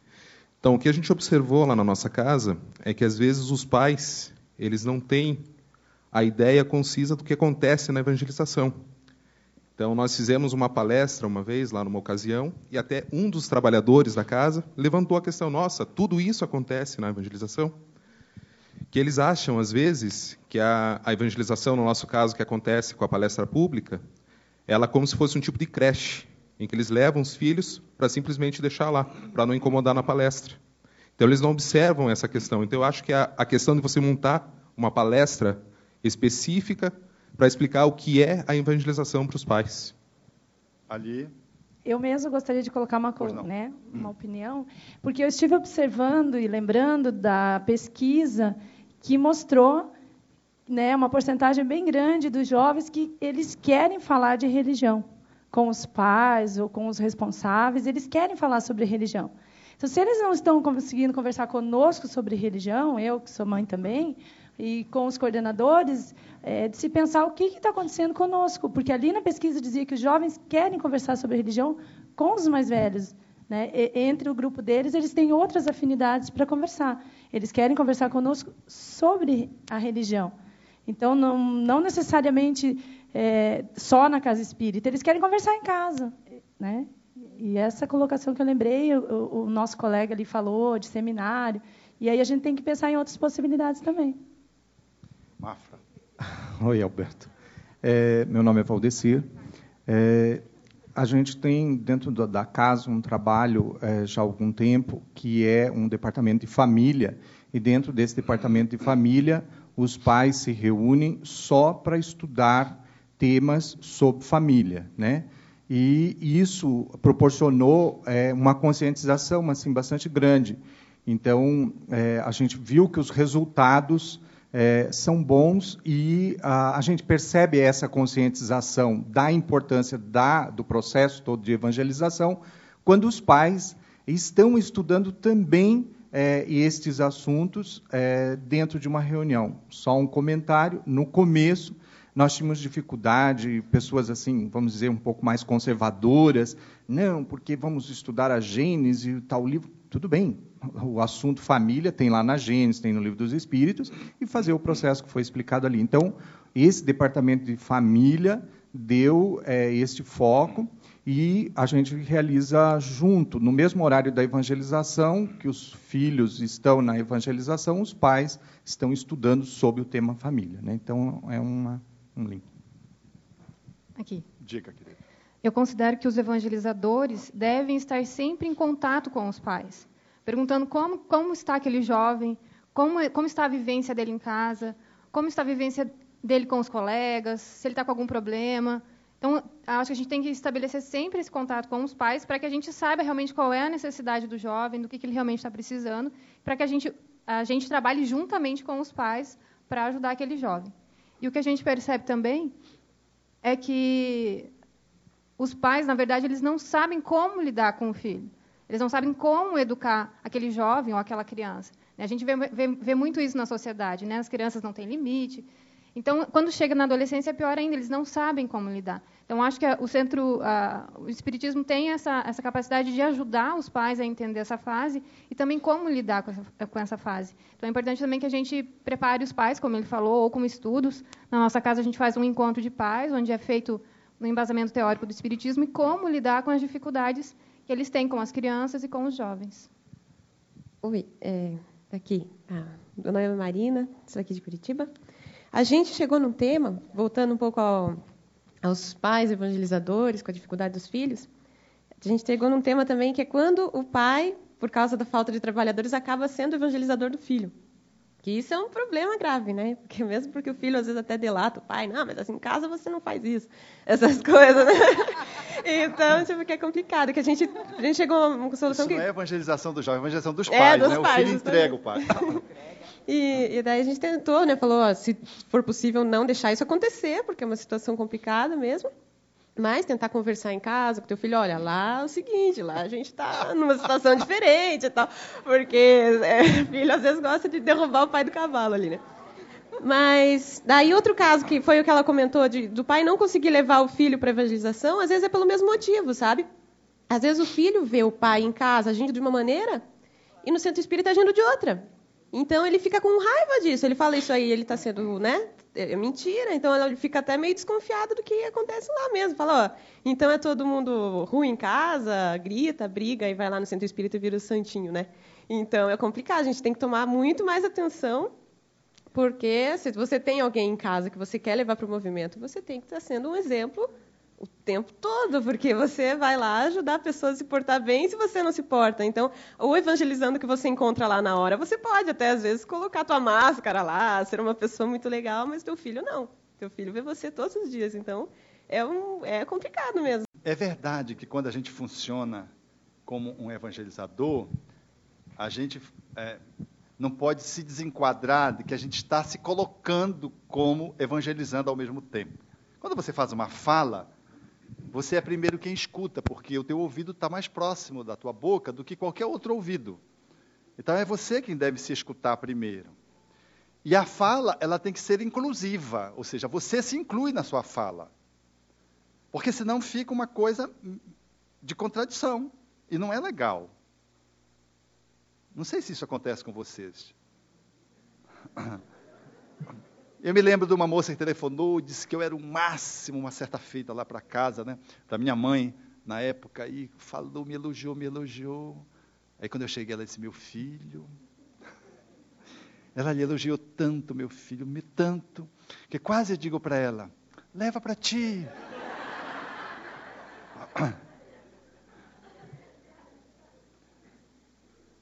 De outra feita, ela disse também. Ah, era uma outra telefonista, de Uberaba isso, né? Então a pessoa foi, rasgou mil elogios, seu filho é um anjo, aquelas coisas de idealização, né? Própria daquele que acha que a gente é o que não é, o que é, que ele, é o que ele acha, mas a gente não é. Aí fez uma ela pegou e disse assim: Meu filho, quem não te conhece que te compre. E era minha mãe. E aí eu ria e tirava de que você está vendo? Você não está valorizando o ouro que a senhora tem, a pérola, o. Aí eu fazia uma média assim. Mas eu entendo que se você é coordenador e os seus filhos fazem parte do grupo, não pode ter essa fala assim, olha, lá no grupo é outra coisa, tá? Por favor, não vai me deixar, não vai me passar mico lá, né? Aqui em casa é uma coisa, lá é outra, porque o garoto, ele vai pensar, o adolescente, que o Espiritismo é uma coisa no centro espírita e na teoria, e na realidade é outra. Então nós vamos criar o que acontece em todas as religiões, é a contradição da fala e da ação. Então, eu, em evangelizando, é um teste para o pai ele poder falar de Espiritismo, conduzir um grupo de jovens à vontade, sem ter medo de ser checado pelo filho. E mais do que isso, talvez a gente precise refletir se a gente está colocando num pedestal muito alto, que não é, enquanto coordenador de juventude. Será que eu estou querendo passar uma imagem do que eu não sou? Eu estou querendo reforçar uma imagem idealizada para os meus evangelizandos? Ou eu estou me colocando como alguém, a exemplo dos pais deles, que está no mundo, que tem. Porque quando eu faço isso, quando eu me coloco com todo o meu grau de dificuldade, o evangelizando percebe que você não é muito diferente também do pai dele, de que também você está em luta, você também está fazendo esforço. E a mensagem chega mais densa. Porque às vezes a gente quer se esconder, aí fica uma nota falsa. Não só para o filho, mas para os outros também. Porque você reforça um estereótipo de comportamento do qual você nem sustenta, mas você faz questão de manter essa aparência. Então eu penso que se a gente é evangelizador, ainda há pouco aqui na, na, no intervalo nós estávamos dizendo, considere que seus filhos participando da atividade de evangelização da qual você coordena, como sendo um evangelho no lar, feito fora de casa com convidados. Como é que você faz evangelho no lar? Você faz uma pregação? Você diz coisas. Não, eu estou falando aqui porque é evangelho no lar. Porque acabou o evangelho no lar, vocês vão ver, o pau vai cantar. Como tinha uma amiga que fazia o evangelho no lar e o cinturão ela não a castigava durante o evangelho lar, mas quando acabava o evangelho no lar, ato contínuo, e ela mesma me contou: não, Alberto, eu fiz, e eu estava fazendo a prece. Era uma pessoa que não estava bem enquadrada, porque ela fazia o evangelho lar antes do almoço. E fazia, e ela era egressa de uma atividade católica, no qual ela era muito afervorada no campo das orações. Então, as orações dela eram orações quilométricas. Então, imagine fazer o evangelho antes do almoço, à mesa, com a comida posta, e aquela prece que até Deus cansa. Aí ela disse: Então, Alberto, quando eu abri os olhos, porque com um eu oro, com outro eu vigio, ela, abriu, ela viu os papeizinhos correndo, guardanapo, um jogando no outro. Porque ele tinha que fazer alguma coisa mais criativa. Não conseguiu ficar do olho fechado, com fome. Então ela disse: Assim seja, peguei o, evan, o, cinto e saí, fapo, fapo, fapo, fapo, fapo, fapo. Então ela fazia o evangelho com um cinturão na mesa.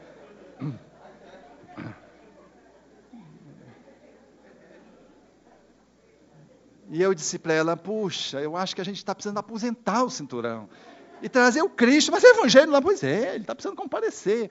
A gente começa comendo. Primeiro a gente. Porque o estômago vazio não, não funciona o cérebro. Um estômago vazio, como diz Adeolindo Amorim, não tem ética. Então a gente primeiro come e depois vai conversando sobre Jesus e vai, né? Aquele espaço é um espaço que precisa ser sacralizado. Você imagina que quando eu trago Jesus, eu trago o cinturão junto, quer dizer, olha a associação que eu faço. Evangelho no lar, cinturão, Jesus, cinturão, Espiritismo, cinturão, peia. Então eu tenho a impressão que a gente precisa mudar um pouco esse traquejo, né? Eu vejo muitos jovens não querem almoçar com os pais. Não, estão revoltados, agora estão rebarbados. Não querem sentar à mesa. Mas quando sentam à mesa, é só sermão, gente. Ei, quando tirou? Cadê a nota? Cadê o boletim? Arrumou a cama, arrumou aqui. Olha, vou usar droga. Você sabe que é droga. Quer dizer, ficam, não ficam uma, uma refeição. Fica uma intoxicação psicológica. Aí você não sabe por que ele retarda a chegada, come antes, come depois, pega o prato e sai, quando algumas famílias têm essa prática, ou vai comer no quarto, vai comer durante a televisão. Não é que a televisão seja mais, é porque a mesa, ela é aversiva.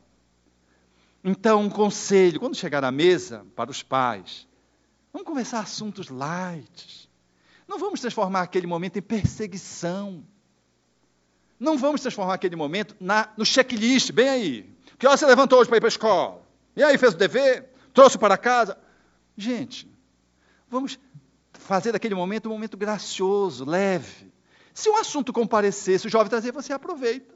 Pode dar um toque ou outro, uma situação mais emergente, e aí dá um toque, tudo bem. Não é proibitivo fazer uma checagem, não é chamar atenção, levantar um ponto, não. Mas cuidado, para a mesa não se transformar numa mortificação é um banquete, aonde você vai fazer a sua refeição e aonde você vai trocar experiências. E aonde, para cada checada que você der, você precisa embalar. Eu costumo utilizar assim: use a estratégia sanduíche. Se vai chamar atenção, chame atenção, mas embale com dois elogios. Sanduíche. Porque você reforça o positivo. Porque senão fica só aquele pai que só está vendo o que o filho faz de errado. Gente, o filho não pode mais ver o pai. Ah, lá vem, lá vem o papai. Que é que vai... Porque o sapato está ali, a meia está ali, ele saiu atrasado, chegou. Quer dizer, tem mil coisas. O adolescente, ele é assim. Ou o filho de vocês, na casa de vocês, no quarto, está tudo arrumadinho. Se tiver tudo arrumadinho, leva ao psiquiatra, porque está alguma coisa errada. Você entrar, não tiver nada fora do lugar, cuidado é muito preocupante. Ele talvez seja obsessivo compulsivo, tenha um toque e precise de um atendimento ou de, de emergência. Então está aquela bagunça. Você vai se vincular na todos os dias é um inferno. Ele já deixa a porta encostada ou fechada, quando tem essa permissão dentro da cultura da família, para não fazer um enfrentamento, porque ele sabe que quando você entra, você entra parece um furacão, de tsunami. E aí? Essa cueca, essa calcinha, aí vai. Então a gente faz isso uma vez por semana. Diz, meu filho, por favor, dê uma geral aqui nesse quarto. Ah, eu faço com a minha enteada. Puxa, meu bem, você esqueceu ali no chão aquela peça de roupa. Está todas as peças, escreveu aquela. Ela ri, porque ela já sabe. É um toque. Eu chamo, mas chamo de uma forma graciosa. Eu não deixo de dar o toque. Agora, se todo dia eu, eu infarto. Então, deixa que ela se perca ali na bagunçadela por um tempo, que vai passar, eu espero, porque está sendo educada, e eu não preciso infartar na neurose de querer enquadrar, não, mas eu sou um pai espírita, eu tenho que fazer ele arrumar, porque ele vai viver a vida. Vai, mas é assim mesmo, ele está se arrumando por dentro. O quarto, ele representa um pouco desse rebulho. Já entraram num quarto de uma pessoa psiquiátrica, esquizofrênica? É, é, é o retrato da pessoa. O adolescente, ele deixa extravasar para o espaço essa coisa meio medonha, assim, que você entra, parece que houve alguma, alguma briga campal. Mas é apenas o seu adolescente. Você entra, tem um jovem que frequenta aqui, é isso. Eu tenho essa leitura. E aí você vai fazendo refinamento. Ataca os pontos principais e deixa os periféricos para depois. As coisas vão se encaminhando. E quando ataca, faça um elogio. Entrou no quarto, Puxa, mas que, como está bem o seu cabelo preso, como você fez a, a unha, como foi, essa cor combinou muito bem com você. É um elogio. Mas é um elogio sincero, não é um faz de conta, não é uma hipocrisia. Essa unha está boa mesmo, está tá legal essa unha, né? A cara assim, quer dizer, o, o filho sabe, diz, papai, não se manca, com esse lado para cima de mim, quer dizer, o filho sabe. Observe alguma coisa que, sinceramente, você pode elogiar e elogie. Depois fale da roupa, da calcinha, do sapato, da, enfim, do que você quiser falar, como chamada de atenção. E depois, feche com outra banda de um elogio. Diz, olhe para mim. Ai, que eu queria ter esses olhos. Pronto. Você fechou bem, não fechou? Ele acolhe. Ele nem às vezes se dá conta de que você deu uma puxada, você deu uma chamada nele. Porque tal a forma como você embalou, não só porque tratou do assunto espinhoso de uma forma leve, mas porque fez um reforçamento positivo. Porque senão nós ficamos o pai perseguidor. Aí quando ele chega no centro espírita, tem um evangelizador que faz a mesma coisa, sente direito, sente com compostura, não sei o quê. Ora, você já viu um jovem sentar com compostura? Não, não senta, ele se estica, ele senta aqui na, no cox e tudo lá, e coisa lá. A, a calça já está no rendengue, porque lá embaixo, né, porque é da moda. O jovem sempre anda na moda. A moda, ela, ela, ela alcança fundamentalmente a juventude. Nós vamos lidar com isso. Então, não vamos querer, de algum modo, enquadrar tudo. A gente tem que perceber. Então, tem aquela que às vezes está na moda do vestido curto, mas é tão curto. E o sentar dela fica uma paisagem que os Países Baixos ficam comparecendo.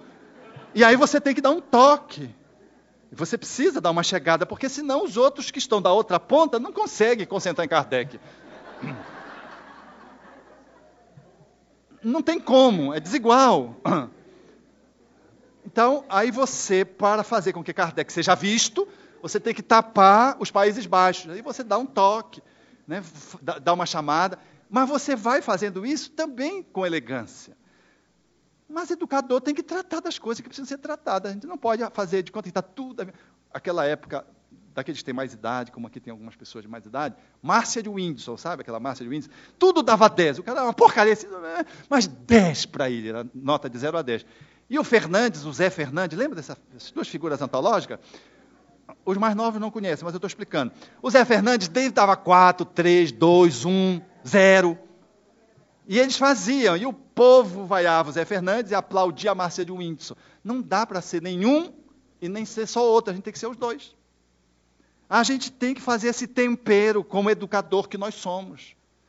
Então, esse trabalho, eu quero dizer que é um trabalho legal. Se o teu filho está lá, sinta-se à vontade porque o seu teu filho está lá.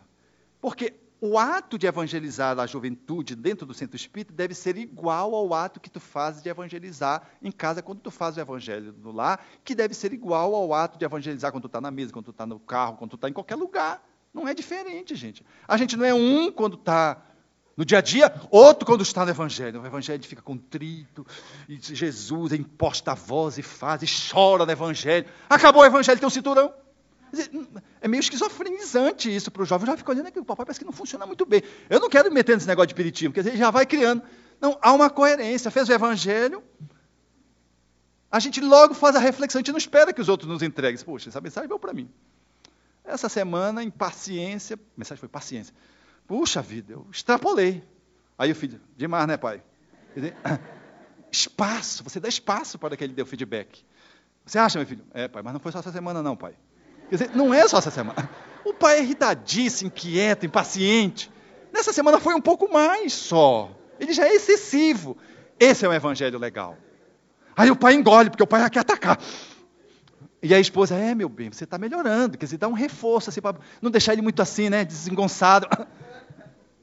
E aí, sem espírito de vingança, ele diz, é, é verdade. Eu tô... E você, meu filho, como é que você acha que você está? Aí o filho tem a oportunidade de fazer a reflexão dele. Isso é evangelho no lar. Não precisa fazer como o meu pai. Meu pai é um doente psiquiátrico. Quando ele estava em surto, normal ele não falava. Ficava, não, eu sou só ouvinte, ele dizia. E às vezes concentrava aqui, acolá e tudo. Mas quando ele estava em surto, aí pronto, meus amigos. Ele queria falar, queria fazer uma prece. E aí segurar o velho Abel era muito difícil. E ele gostava de fazer coisas que não tinham aqui a essência da família e, sobretudo, da esposa, da minha mãe. E lá pelas tantas, numa das vezes no Evangelho do Lar, disse, não, eu faço a prece, que nunca fazia, nem a prece inicial, nem final, nem terminal, nem nada. Não, eu faço a prece. A gente já sabia o que vinha. Aí ele começou a orar, disse, Senhor, que Ani, Ani era minha mãe, possa compreender. Aí começou a dizer tudo o que ele queria fazer de errado. E a minha mãe aqui, olha, mel aqui para poder. E a gente querendo rir. Porque eu acho que os guias estavam rindo também. Ele inteligentemente usou a estratégia para. Porque ele não conseguia ser ouvido. Quando ele, quando ele começava a fazer, a propor as, as ações dele, que era estratosférica, porque ele estava num, num quadro de euforia, a gente cortava ele logo. A mamãe então cortava e aparava, como se diz na linguagem do, das pipas, né?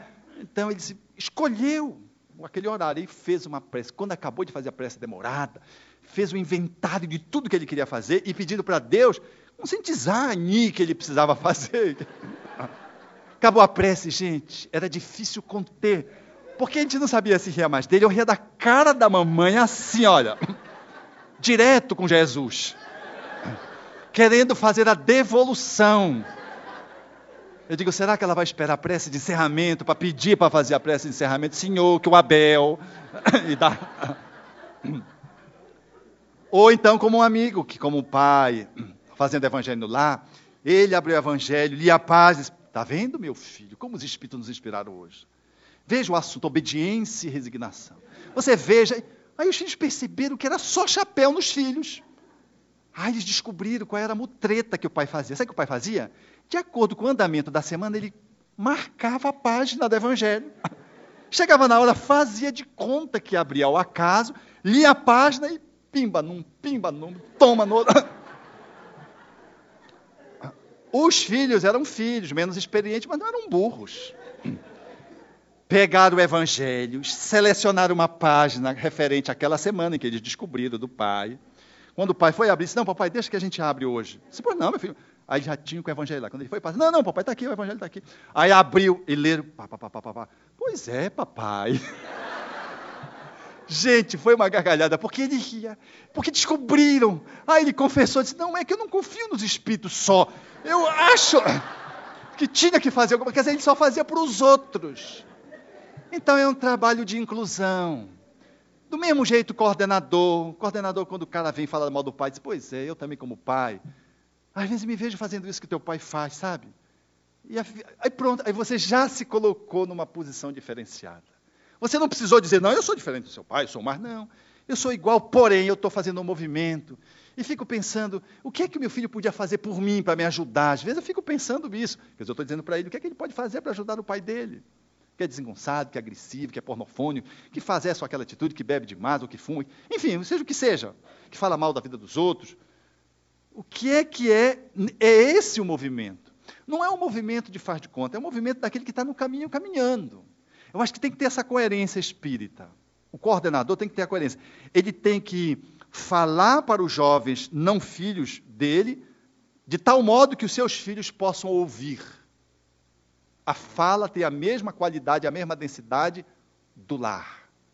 O evangelho no lar é o espaço de reflexão da família, da ação da família do cotidiano é um espaço mais refinado, porque a reflexão ela acontece em casa, no lazer, no almoço, ela vai acontecendo junto, ela não, é, ela não tem um momento. Agora vamos falar de Jesus, porque essa mania de falar da religião e falar do mundo, meus amigos, isso não existe no Espiritismo. O Espiritismo é... Nós não vamos ao centro espírita fazer o nosso encontro semanal com Deus. Não existe culto no Espiritismo. Vamos quebrar essa visão. Eu vejo algumas falas que têm essa visão assim, da religião como uma coisa que é fora, Deus fora. A religião, ela faz parte do, minha, do meu cotidiano, do meu conteúdo reflexivo do dia a dia, senão nós estamos entendendo errado o espiritismo. E a evangelização também vai ser alguma coisa formal, enquadrada. E acabou a evangelização, se o jovem sai, por exemplo, um coordenador, o coordenador tem um comportamento exatamente oposto daquele que ele falou.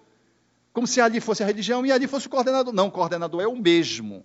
Ele é espírita dentro do centro espírita, fora, aonde ele estiver, porque ele é integrado. Ser espírita é integrado na vida. Ele não é espírita quando entra no centro espírita.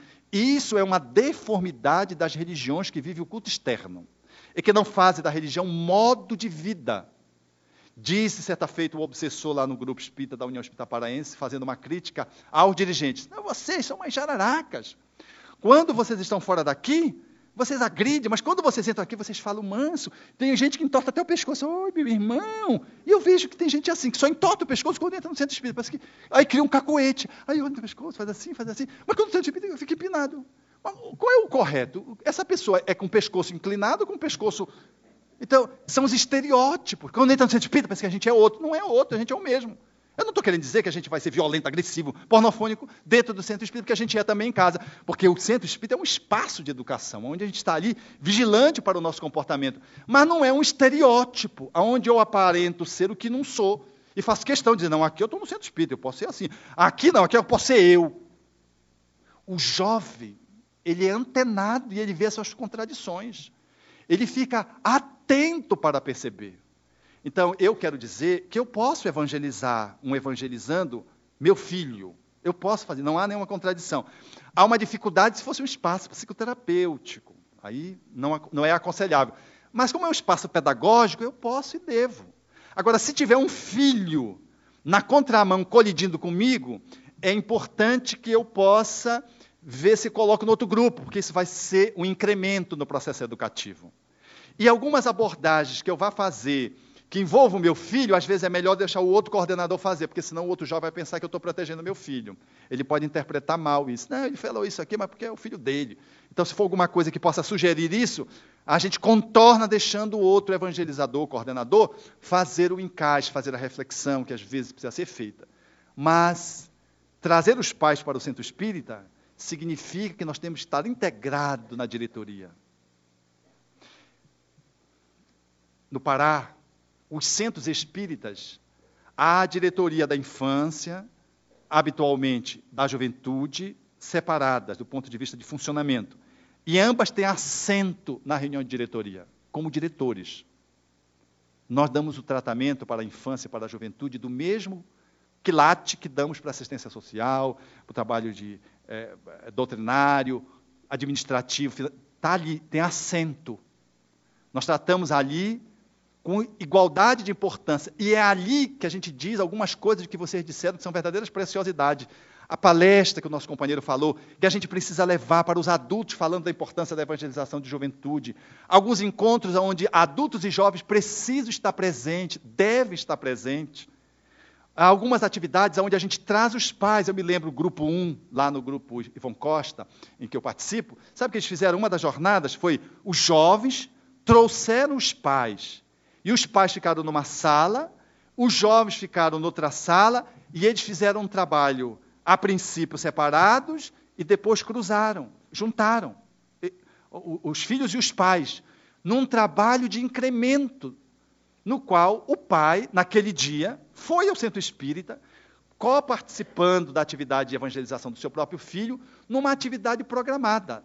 E ali se estabeleceu esse vínculo, esse link dentro da proposta, de modo tal que culminou com a presença de pais e filhos juntos. As reflexões foram feitas separadamente e depois, no terceiro momento, no segundo momento, o, o, o grupo ficou todo junto. Nós precisamos criar essas estratégias para sensibilizar o diretor doutrinário que os pais precisam estar comparecendo às suas, ao centro espírita, precisa valorizar a reunião de juventude, precisa estar integrado no trabalho para que o jovem possa vir também. Nós vamos estar fazendo esse mesmo caminho que está fazendo com o jovem na área adulta, num trabalho sincrônico. E algumas atividades nós precisamos fazer juntos. O centro espírita é pequeno, mas eu conheço um centro espírita no norte, que é onde a família vai toda ela para o centro espírita.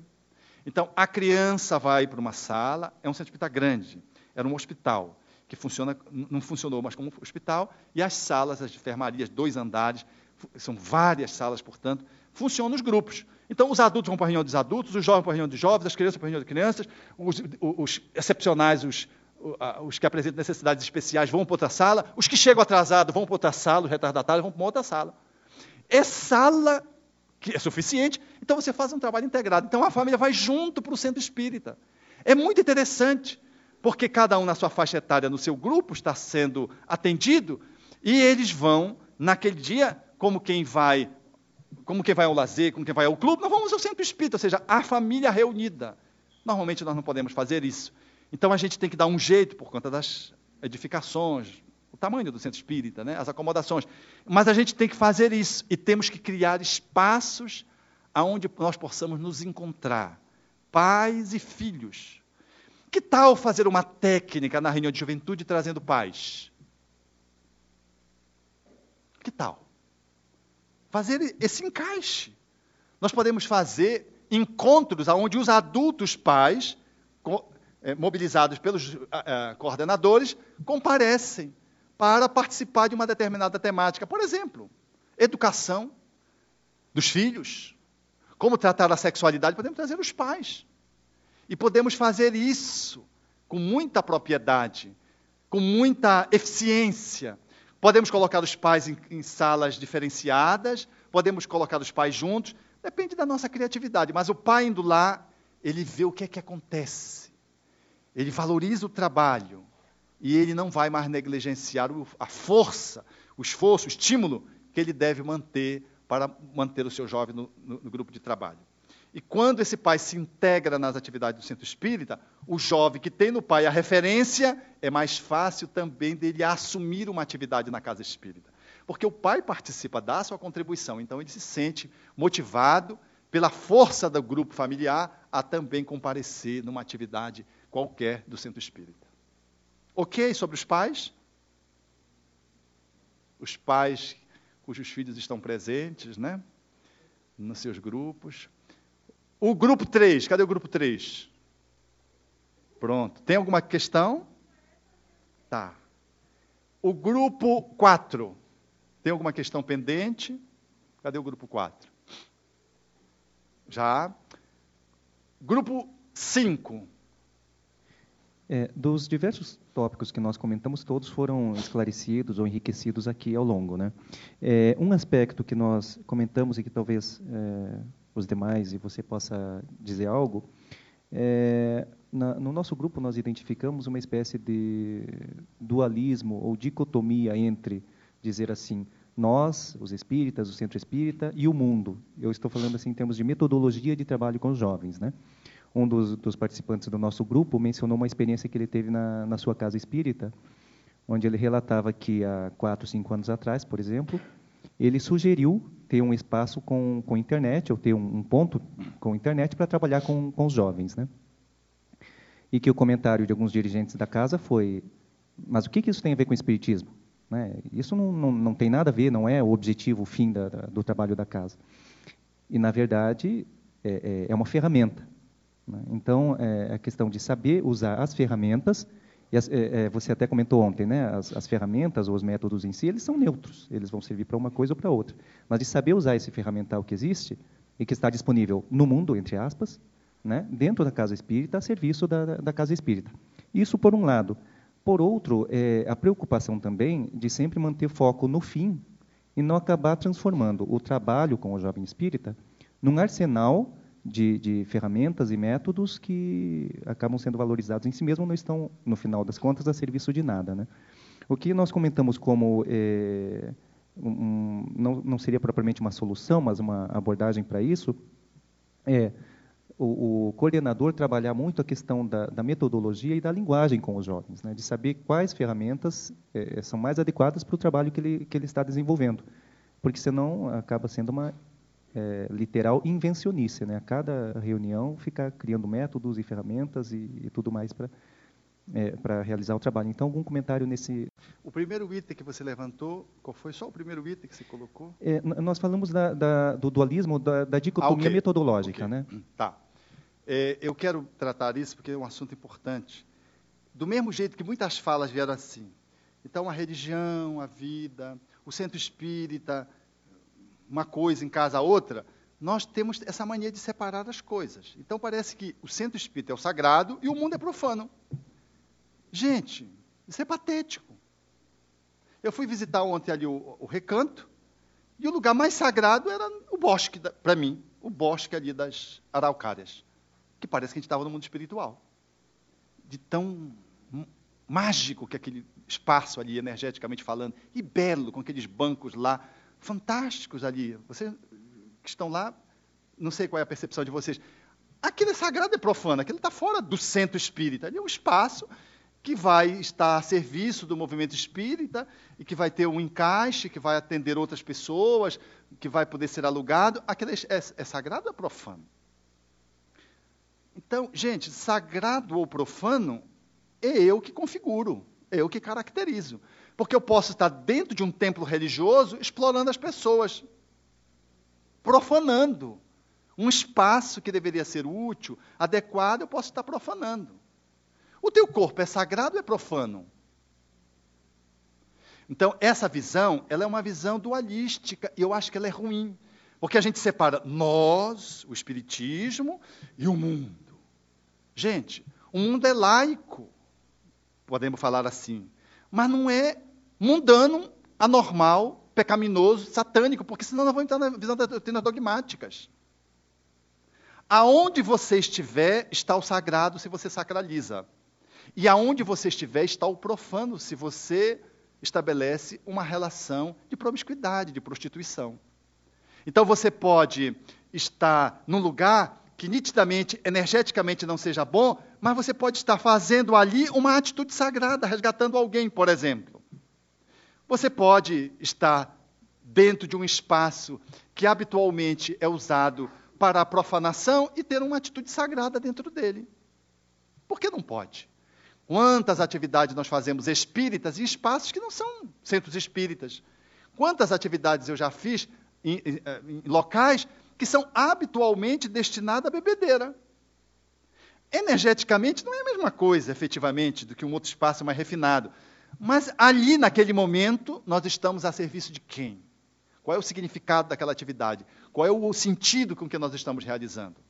Então, eu quero aqui colocar isso para a gente não criar essa separação. Isso é espiritismo, isso não é espiritismo. A internet é espiritismo ou não é espiritismo? Como o meu corpo, como esse microfone. O que eu faço com isso é que dá um sentido de alinhamento com as leis de amor ou não. Então, eu acho que essa percepção, ela vai nos ajudar, enquanto coordenadores, a trabalhar a cabeça dos nossos jovens, a ter essa leitura. Isso não significa dizer que eu vou me meter em qualquer buraco, em qualquer lugar, porque tudo eu vou sacralizar, porque ele vai lá para a festa rave e chega lá pelo tanto ele está tomando êxtase. Não, eu vou sacralizar ali. Não vai sacralizar coisa nenhuma ali. Tu vas ali e está no oba-oba. Quem é que tu vai resgatar ali? A não ser que tu vá numa atitude de educador, acompanhando alguém, uma coisa, numa missão quase impossível. Mas aquele lugar, ele está destinado, as pessoas fazem uma escolha, está definido o que, é que elas querem ali. Então não é um espaço onde eu estou frequentando habitualmente, porque ali é um movimento que catalisa alguns interesses. Você pode fazer um movimento. Outro dia eu contei aqui no Paraná essa experiência que eu vi com a. Ela chegou comigo na época e disse: Tio, eu quero ir para boate. Eu, minha filha, você quer ir para boate? Eu disse, não, eu quero ir para boate. Minha filha, você não tem cabeça para ir para boate. Mas tem 19 anos. Pois é, você tem 19 anos, mas tem cabeça de 14, de 30, 15. Você não tem maturidade. Ah, Rafael, vai, minha colega. Qual é a idade da sua colega? 15. Depois, é, tua colega está certo, 15 anos, eu estou junto com você, 14 anos, 15, é isso mesmo. Não vão para boate. Ah, tudo bem. Na educação, a gente precisa ver os nãos e os sims. Aí disse, então eu vou, vou com você. Vamos jogar comigo. Qual é o problema da boate? Não aceita jovens assim, com mais tempo? É. Aí eu sua mãe. Eu não é assim, não tem problema, não tem problema. Ah, conclusão, fomos para a boate, os quatro. Ah, nos quatro, não, os três, a colega não foi, era de menor. É um espaço legal, eu nunca tinha ido naquele lugar, né? Um, um restaurante. Deixa eu complementar, vocês já estão me julgando, pré-julgando.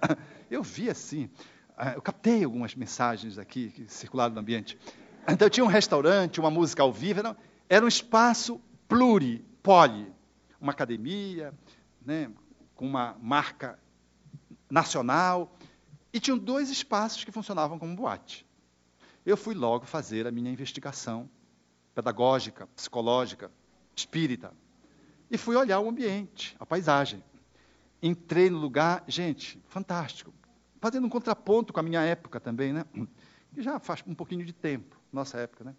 E quando eu cheguei lá, gente, é, era aquele espaço, a luz estroboscópica, aquela coisa, escuridão, aquele gelo seco, aquela coisa umbralina, né?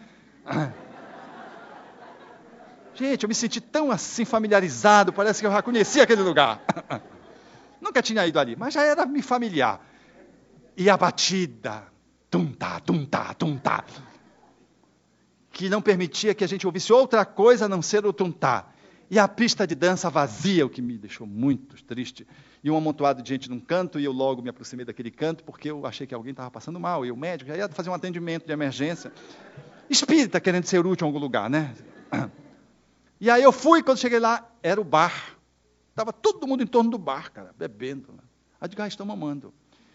Porque, eh, do ponto de vista de uma leitura psicológica, quando a gente tem muitas carências emocionais, psicológicas, orais, quando a gente não foi muito bem nutrido, a gente tem uma tendência a atender isso de uma forma inadequada pelo álcool, pelo cigarro, pela comida. São formas que a gente tem de atender. Eu vejo quando a gente diz assim, lanche, e todo mundo corre, vai para o lanche aqui em torno da mesa.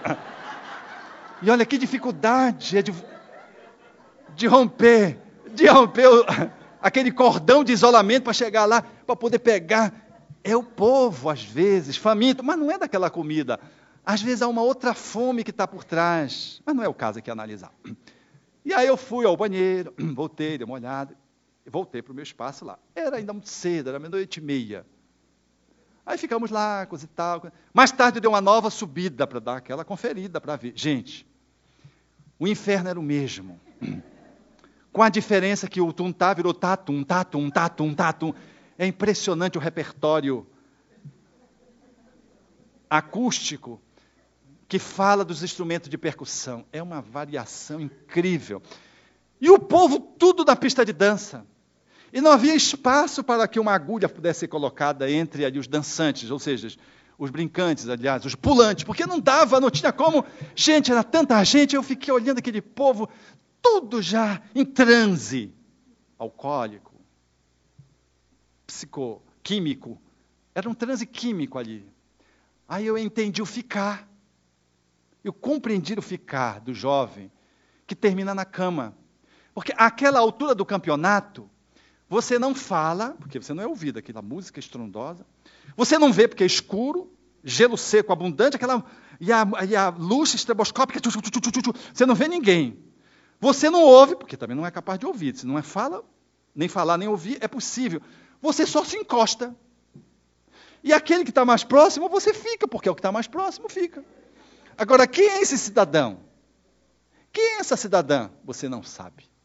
Não sabe mesmo, meus amigos.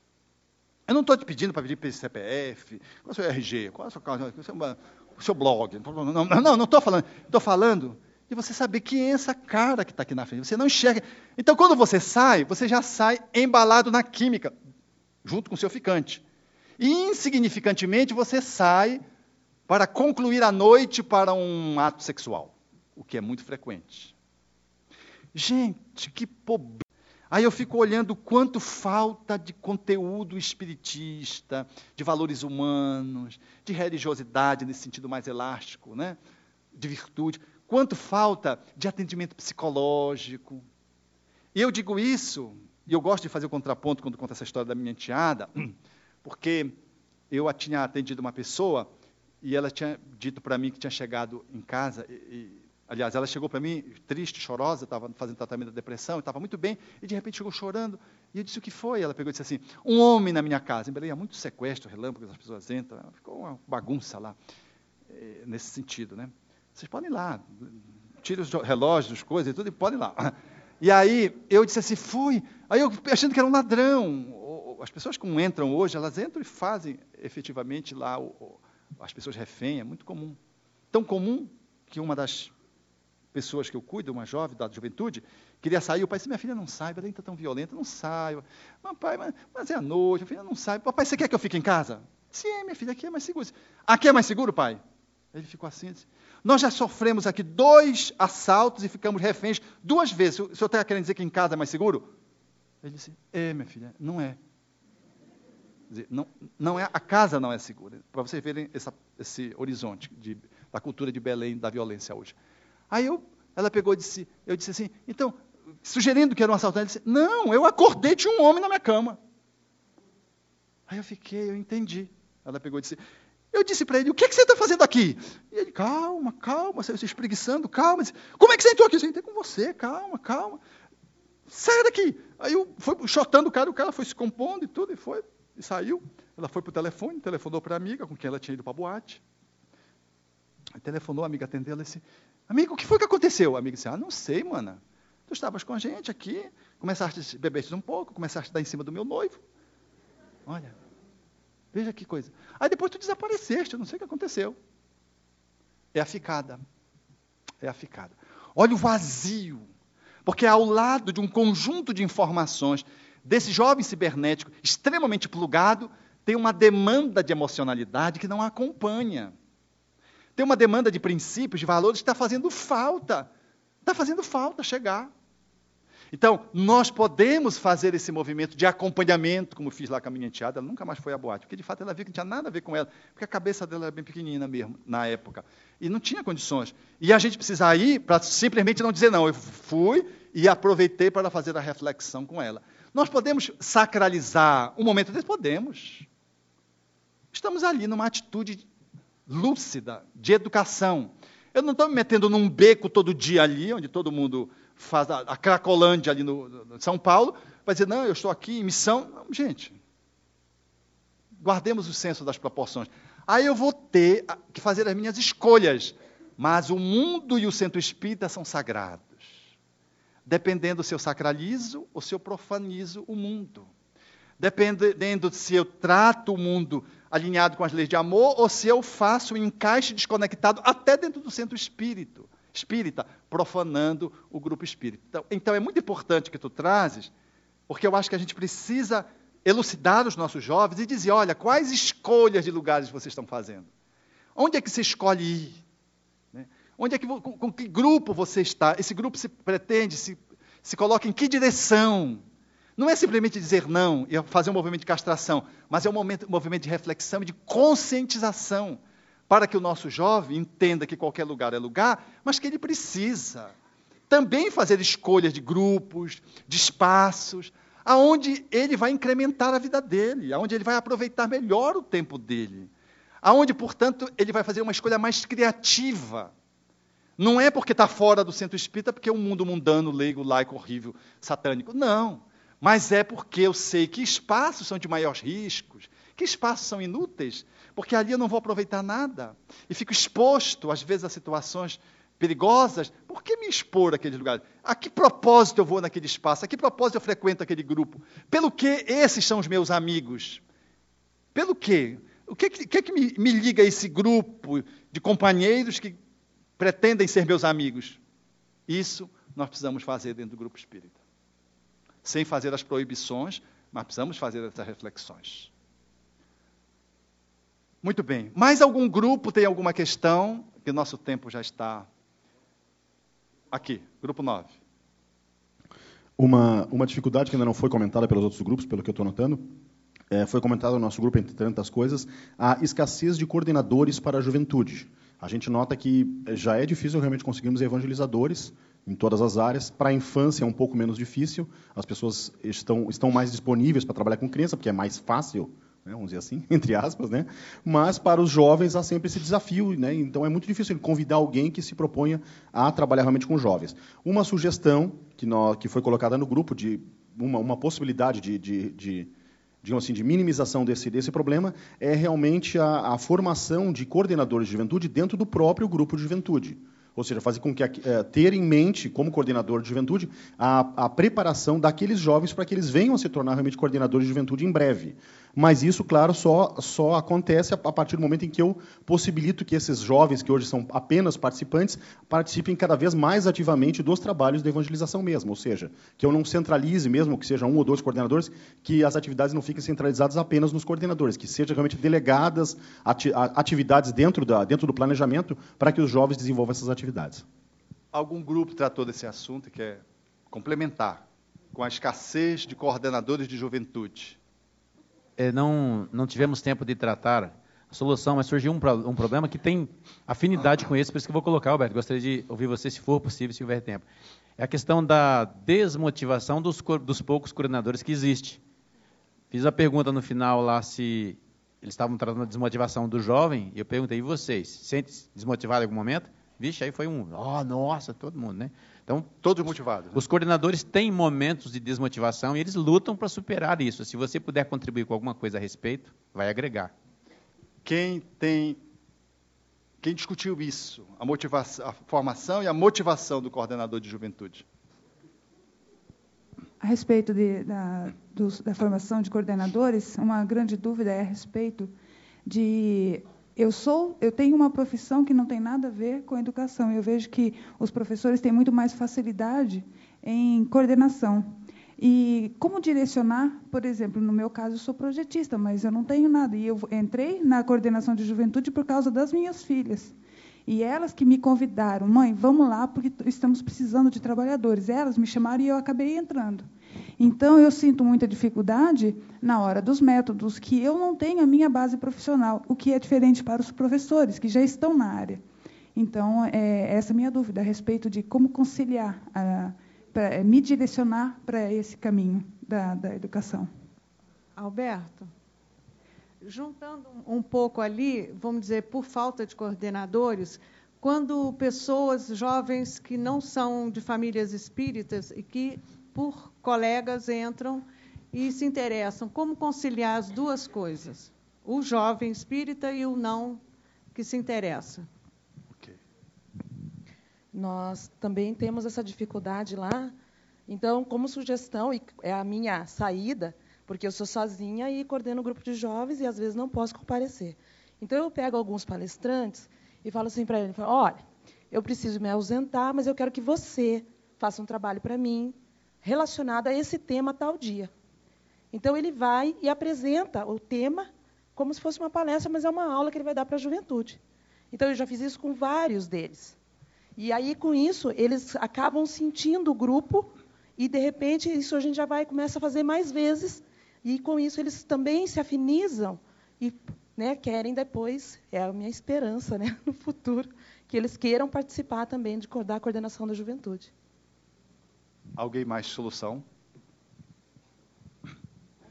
Gente, aqui. Aqui. Não, é um outro problema do nosso centro lá é que realmente só pode evangelizar ou entrar num trabalho quem tem uma formação maior.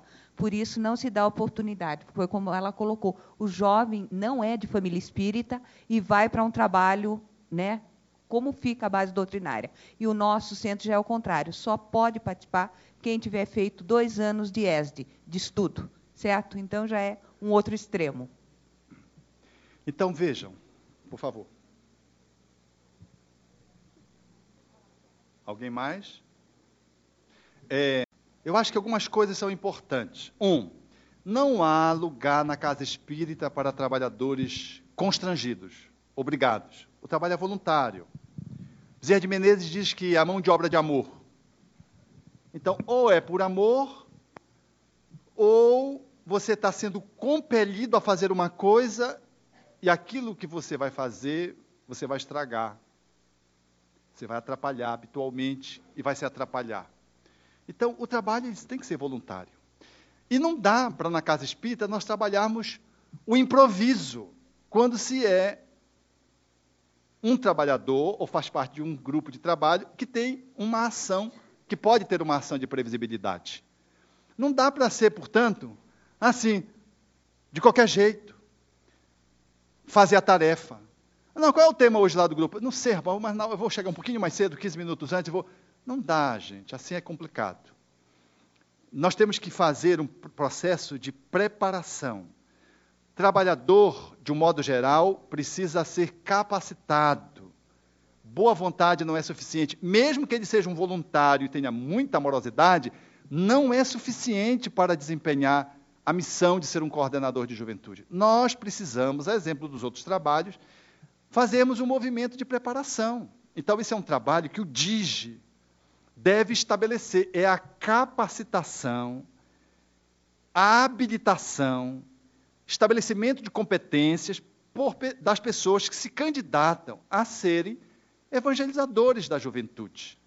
E elas vão fazer um trabalho de formação nessa área para desempenhar aquele, aquela, aquela tarefa que exige que tenha um determinado nível de dificuldade, que tem um material psicológico em jogo que eu preciso dar-me conta, que é o adolescente, que requer um manejo metodológico e, portanto, pedagógico, que requer uma compreensão mínima psicológica, que requer uma performance doutrinária. Eu não posso ser colocado porque quero e porque simplesmente trabalho com jovem eh, numa escola. Eu não posso ser colocado como coordenador de juventude, porque tenho um bom manejo de grupo. Eu preciso ter um bom manejo, mas isso não é suficiente. É necessário que eu tenha um conteúdo doutrinário mínimo. Eu tenho que ter tido um mínimo de estudo doutrinário que me habilite a me candidatar em querendo, portanto, ocupar esse espaço dentro de uma formação, de uma capacitação, cuja essa formação não vai capacitá-lo doutrinariamente. Você já traz esse pré-requisito. E aí você vai fazer um treinamento onde você vai aprender algumas coisas que são fundamentais e outras que não são tão fundamentais, mas são importantes no trabalho de evangelização do jovem. Então, eu entendo que a, a, o Departamento de Infância e Juventude, no caso da juventude, ele precisa, tanto quanto da infância, precisa estar fazendo regularmente o trabalho de formação de novos coordenadores. Um. Dois, nós precisamos fazer um trabalho de atualização sempre, sempre. No qual, e aqui já vai a minha sugestão para vocês, quando inicia a nossa fala, nós vamos fazer um grupo de discussão e de debate interativo que eu privilegiaria esse trabalho para fazer uma discussão, ao invés de fazer um trabalho de vivência, que é o que eu mais gosto de fazer quando se trata do trabalho de juventude, especialmente. Por quê? Porque eu queria discutir para que isso servisse de movimento de espaço de sensibilização e de algum nível de conscientização, para que a gente possa sair para a operacionalização, ou seja, de que a gente monte trabalho a partir do DIGI nos espaços, nas áreas, nas URIs, de modo tal a que a gente possa fazer um treinamento, como ela bem caracterizou, ela não é da área. Ela é espírita, tem boa vontade, quer servir, mas é natural que quem não lida com a matéria-prima chamada jovem, mesmo tendo conhecimento espírita, vai ter muita dificuldade de lidar. Então eu preciso ser treinado, se eu nunca fui. E se eu já fui, eu preciso estar fazendo os aperfeiçoamentos indispensáveis. E aí vai surgindo os módulos que envolvem as competências, os treinamentos na metodologia, em, em recursos, as é, técnicas que envolvem a didática, um trabalho para a compreensão de grupo, que é a ciência dos grupos, para saber como é que é um grupo, o que é que um grupo funciona, que forças funcionam dentro de um grupo, como é que uma liderança ela se coloca dentro desse grupo, quais as fases que um grupo experimenta quando tem a sua formação, cada participante, em que nível ele está frequentando o grupo. Ou seja, qual é o seu nível de inserção no grupo? Ele é alguém que está chegando, periférico, está para ser cuspido pelo grupo, ele está integrado no grupo, está funcionando dentro do grupo como uma co-liderança, ou está disputando a liderança com esse ou aquele outro jovem, ou com o coordenador, está confrontando. Esse jovem está participando de uma atividade de apoio já ao coordenador, porque ele já se sente tão integrado no grupo e ele vive uma abertura enquanto participante do grupo, que ajuda o grupo a funcionar. Como é que cada membro do grupo está funcionando? Isso é todo um conteúdo tecnológico, técnico, que a gente precisa saber para poder fazer o espiritismo fluir. Então, podemos fazer um módulo, por exemplo, sobre técnicas. Mas técnicas é uma coisa, manejo de grupo é outro. Compreensão de grupo é outro. Podemos fazer um módulo sobre recursos que a gente precisa para tornar a aula mais, a reunião mais agradável, atrativa, ou as aulas, como vocês costumam dizer, mais é, é, é, é dinâmicas, mais estimuladoras, ok.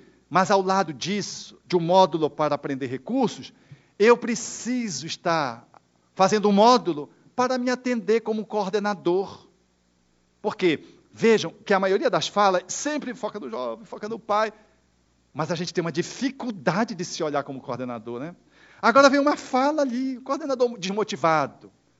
É legal porque demonstra que tem pessoas que estão preocupadas em, e ocupadas em olhar para cima. Qual é o meu pedaço aqui de inserção na resolução desse conflito? Porque parece, e isso é muito comum nos coordenadores, que os problemas sempre são da diretoria, que os problemas são dos jovens, que o problema é o mundo que está muito aí, não sei o quê, os apelos, e parece que a gente é um mero espectador, vítima de toda essa situação, dessa, dessa, desse caos. Meus amigos, nós temos uma inserção aí, nós, somos, nós ocupamos um espaço. Como é que tu te colocas nesse lugar de coordenador de juventude? Qual é a tua parte na evasão, no conflito que se estabelece, nas facções que se criam dentro do grupo, no grupo que não se sustenta, no grupo que assume uma posição, às vezes, inflexível outro, em relação ao outro subgrupo do mesmo centro espírita? Como é que tu te colocas face à, à dificuldade que a diretoria tem de abrir espaço? Como é que tu te colocas ao lado do teu outro parceiro de trabalho, onde tu queres ocupar todo o espaço, ou tu quer te encostar na costa, na, nas costas do outro, para deixar que o outro toque o, o assunto, o planejamento, faça tudo, e tu fica ali figurando de coordenador. Como é que tu estás nesse trabalho? Eu acho que isso é muito importante, porque a desmotivação, ela demonstra o quanto a gente está desconectado de nós mesmos. Aí a gente fica olhando para fora, assume uma posição de vítima, aí entra naquela apatia, naquela indiferença, mumifica e fica ali esperando morrer. Diz, não, até que não funciona. Aí, aí, pronto, aí vem os obsessores. Gente, o obsessor é, é, é, fácil na boca do coordenador de juventude, porque ele tudo coloca. Não, o obsessor usou um jovem, o obsessor usou minha esposa, meu esposo, meus filhos. E tu, o que é que tu está fazendo, obsessor maior de ti mesmo? Cadê a autodesobsessão, cara? Quando é que tu vai parar para te olhar? Há um módulo que eu quero sugerir, fazendo parte desse conjunto que você trouxe, você enquanto a motivação, o nosso companheiro que trouxe enquanto essa competência que o, coordenador precisa ter para coordenar o grupo de juventude, há um módulo, dentre esses que eu estou citando aqui, en passant, que eu acho que é indispensável. É o coordenador olhar para dentro de si mesmo e trabalhar os seus engates internos que vai impedir que ele flua. Às vezes ele conhece as técnicas, conhece os recursos, às vezes ele tem um conhecimento doutrinário, às vezes ele sabe a demanda que o jovem traz, mas ele é o principal mediador. Se ele não funcionar bem, nada disso funciona. Ele tem um conteúdo, não consegue linkar, ele vê a demanda do jovem, mas não consegue trazer, ele tem os, o conhecimento das técnicas, mas ele não consegue manusear essa técnica, ele não consegue fazer uso de toda uma tecnologia, de uma metodologia, porque ele traz dentro de si mesmo um movimento de paralisação, daquele que não se olha, daquele que não se percebe. E aí ele tem dentro dele mesmo um jovem quieto que não foi acolhido, ele tem uma criança ferida que ele não dá conta de acolher. Então, é, quando o jovem vem e bate na criança ferida dele, ele se, se conecta com o jovem no conflito e pronto. Aí ele fica brigando a criança dele, ou o jovem imaturo que existe dentro da, dele enquanto coordenador, com o jovem que está lá. Quantos, meus amigos, nós nos perdemos do trabalho por conta do gol contra que a gente faz. É a gente com a gente mesmo, a gente não está se atualizando. Na linguagem espírita, é evangelização, autoevangelização, mas que necessita um olhar mais aprofundado, nesse nível psicológico, emocional, para que eu possa me colocar naquele espaço, ocupando a função de uma liderança mais fluida, mais leve, mais lúcida, mais democrática, mais cristã. Eu tenho dificuldade de fazer isso. Se eu trago, por exemplo, uma criança interna vitimada pelo abandono, eu tenho muita dificuldade de encarar um jovem que diz assim, eu não venho mais aqui. Aí pronto, eu entro em colapso. Eu faço qualquer coisa para agradar aquele jovem. Eu sou capaz de abrir mão do meu princípio espírita para agradar aquele jovem. Porque eu não quero que ele vá embora, porque ele está me abandonando. Na verdade, ele não está me abandonando, ele está fazendo um jogo, porque ele já percebeu que aquele coordenador, ele fica muito triste quando o grupo diminui de número, quando não vem os participantes, suponhamos que sejam 20. Quando vem 15, o comprador fica frustrado, fica repetindo, mas por que os outros cinco não vieram? O que aconteceu? Vamos telefonar. É uma inquietação neurótica, o jovem percebe. Então, quando ele fica aborrecido com o coordenador, ele diz, ah, também não volto mais. Aí faz aquela, aquele jogo. E pega o coordenador que tem uma criança ferida interna, porque tem uma história de abandono familiar. É alguém que não foi acolhido pelo pai suficientemente. É alguém que tem uma história de não continência maternal. É alguém que tem um abandono interno. Aí bate na ferida, na nossa criança ferida, e a gente fica, não sabe o que faz, não dorme naquele dia porque o jovem disse que vai e não volta mais. Meus amigos, são engates internos. Porque experimentamos, por exemplo, uma educação agressiva, às vezes experimentamos alguns espancamentos, trazemos na nossa história pessoal, trazemos esses ferimentos internos. Quando um jovem entra lá mais agressivo, o que é que acontece com a nossa criança? bate na dor, na ferida que nós não curamos ainda, não evangelizamos, não tratamos essa ferida, aí o que é que acontece? A gente bate de frente com o jovem. Utiliza o poder do coordenador e massacra o jovem. Massacra, às vezes, publicamente. É a criança que berra com a outra criança que está precisando ser evangelizada. Mas como eu não fiz esse trabalho interno, eu não consigo fazer com o outro. Eu não tenho a capacidade de chegar com o outro e poder perceber que o outro ele está com a dificuldade dele e eu não tenho o direito de me misturar com ele e me engatar nele. Por isso eu disse ontem, quando de uma situação assim desengonçada, que a gente está doendo, às vezes é uma postura de uma jovem, aí você fica lá, não, essa é a mãe dela, essa é com a mãe dela. Com a gente mesmo, gente fica se aliviando, é com a mãe dela, porque está doendo na gente. Ela está ali te confrontando, tu como uma coordenadora do sexo feminino, portanto mulher, ela está confrontando, está te checando, está te colocando na parede, está te colocando numa posição, às vezes, em xeque do grupo. E ela está fazendo isso porque é isso que ela quer fazer com a mãe, ou é isso que ela faz com a mãe em casa. E a mãe usa o expediente da agressividade, bate forte, e ela traz isso para o grupo. E ela faz, valendo-se de qualquer assunto doutrinário, estudando o assunto, num dado momento emerge aquela dor daquele jovem.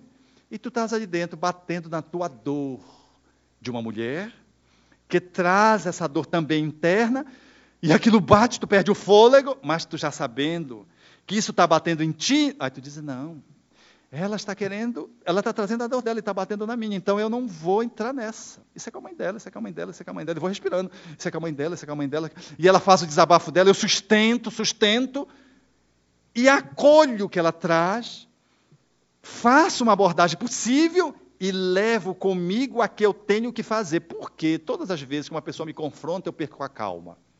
Porque todas as vezes que uma pessoa não está prestando atenção para mim, eu perco a elegância. Porque quando um jovem me paparica, eu o privilegio em relação aos outros. Ou porque, se ele não me paparica, eu dou um gelo nele. Porque eu funciono assim. Isso não tem a ver com jovem, tem a ver com coordenador. Quando nós fizermos do espaço de evangelização juvenil o nosso espaço de autoevangelização, meus amigos, aí vai ter motivação que vai sobrar. Tem motivação que vai sobrar, porque eu não estou lá para evangelizar jovens só, eu estou para me trabalhar. E eu vou me trabalhar através do trabalho que eu vou fazer com jovens.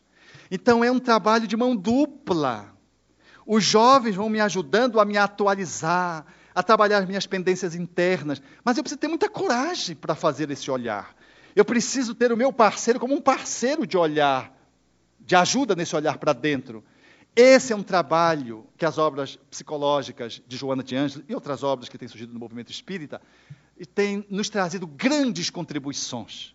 Eu acho que precisava fazer um módulo só para olhar essas pendências internas que nos fazem reféns de nós mesmos e fazem nos colapsar no trabalho de juventude. E faz muitas vezes a gente desistir de um jovem porque a gente, na verdade, não conseguiu ainda incluir a nossa criança ferida dentro da gente mesmo. Nós não conseguimos nos tratar, nós não conseguimos superar uma mágoa, uma culpa interna da nossa história de vida, e a gente então colapsa. Ou detona um jovem, ou se autodetona. Diz, eu não quero mais participar desse trabalho, está muito chato, esses jovens são muito isso. Aí começa a colocar as culpas para fora. E sai do trabalho desmotivado. Na verdade, você está perdendo a chance de se encontrar. Porque o jovem mais difícil é o jovem que faz mais tu cresceres. O grupo, por exemplo, você vai trabalhar num grupo de periferia de juventude, é diferente do grupo dos filhos de pais espíritas. Você cresce muito mais. É por isso que escasseia os coordenadores de juventude de periferia. Por quê? Porque a exigência é muito maior, meus amigos. Aqueles jovens não têm família, não é espírita, não têm família, são famílias fragmentadas. Eles trazem todo um clima de dor, de sofrimento, que quando junta, bate nos teus.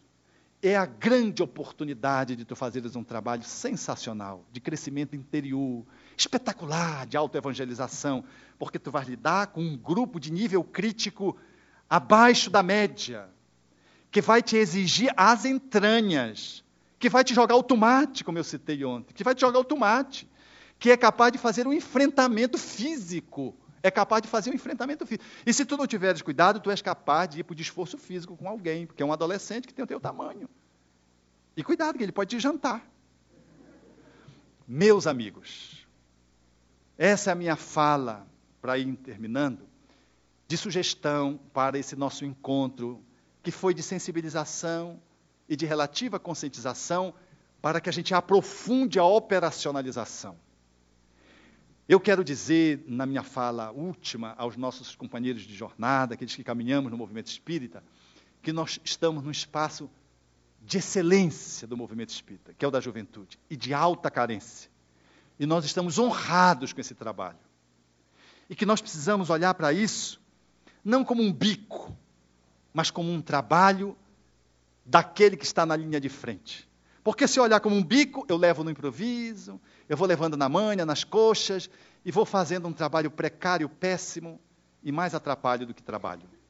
Mas se eu tiver esse olhar mais abrangente, mais profundo, eu vou me sentir numa posição de excelência para e vou estar dando a minha contribuição, que vai se multiplicar por aqueles que vão trafegar comigo no encontro que se faz regularmente no centro espírita, mas que tem o seu desdobramento fora do centro espírita, de algumas atividades complementares, que tem, às vezes, algumas atividades recreativas e confraternativas fora do centro espírita, mas que tem também, dentro do centro espírita, nos diversos outros trabalhos, aonde nós vamos nos encontrando.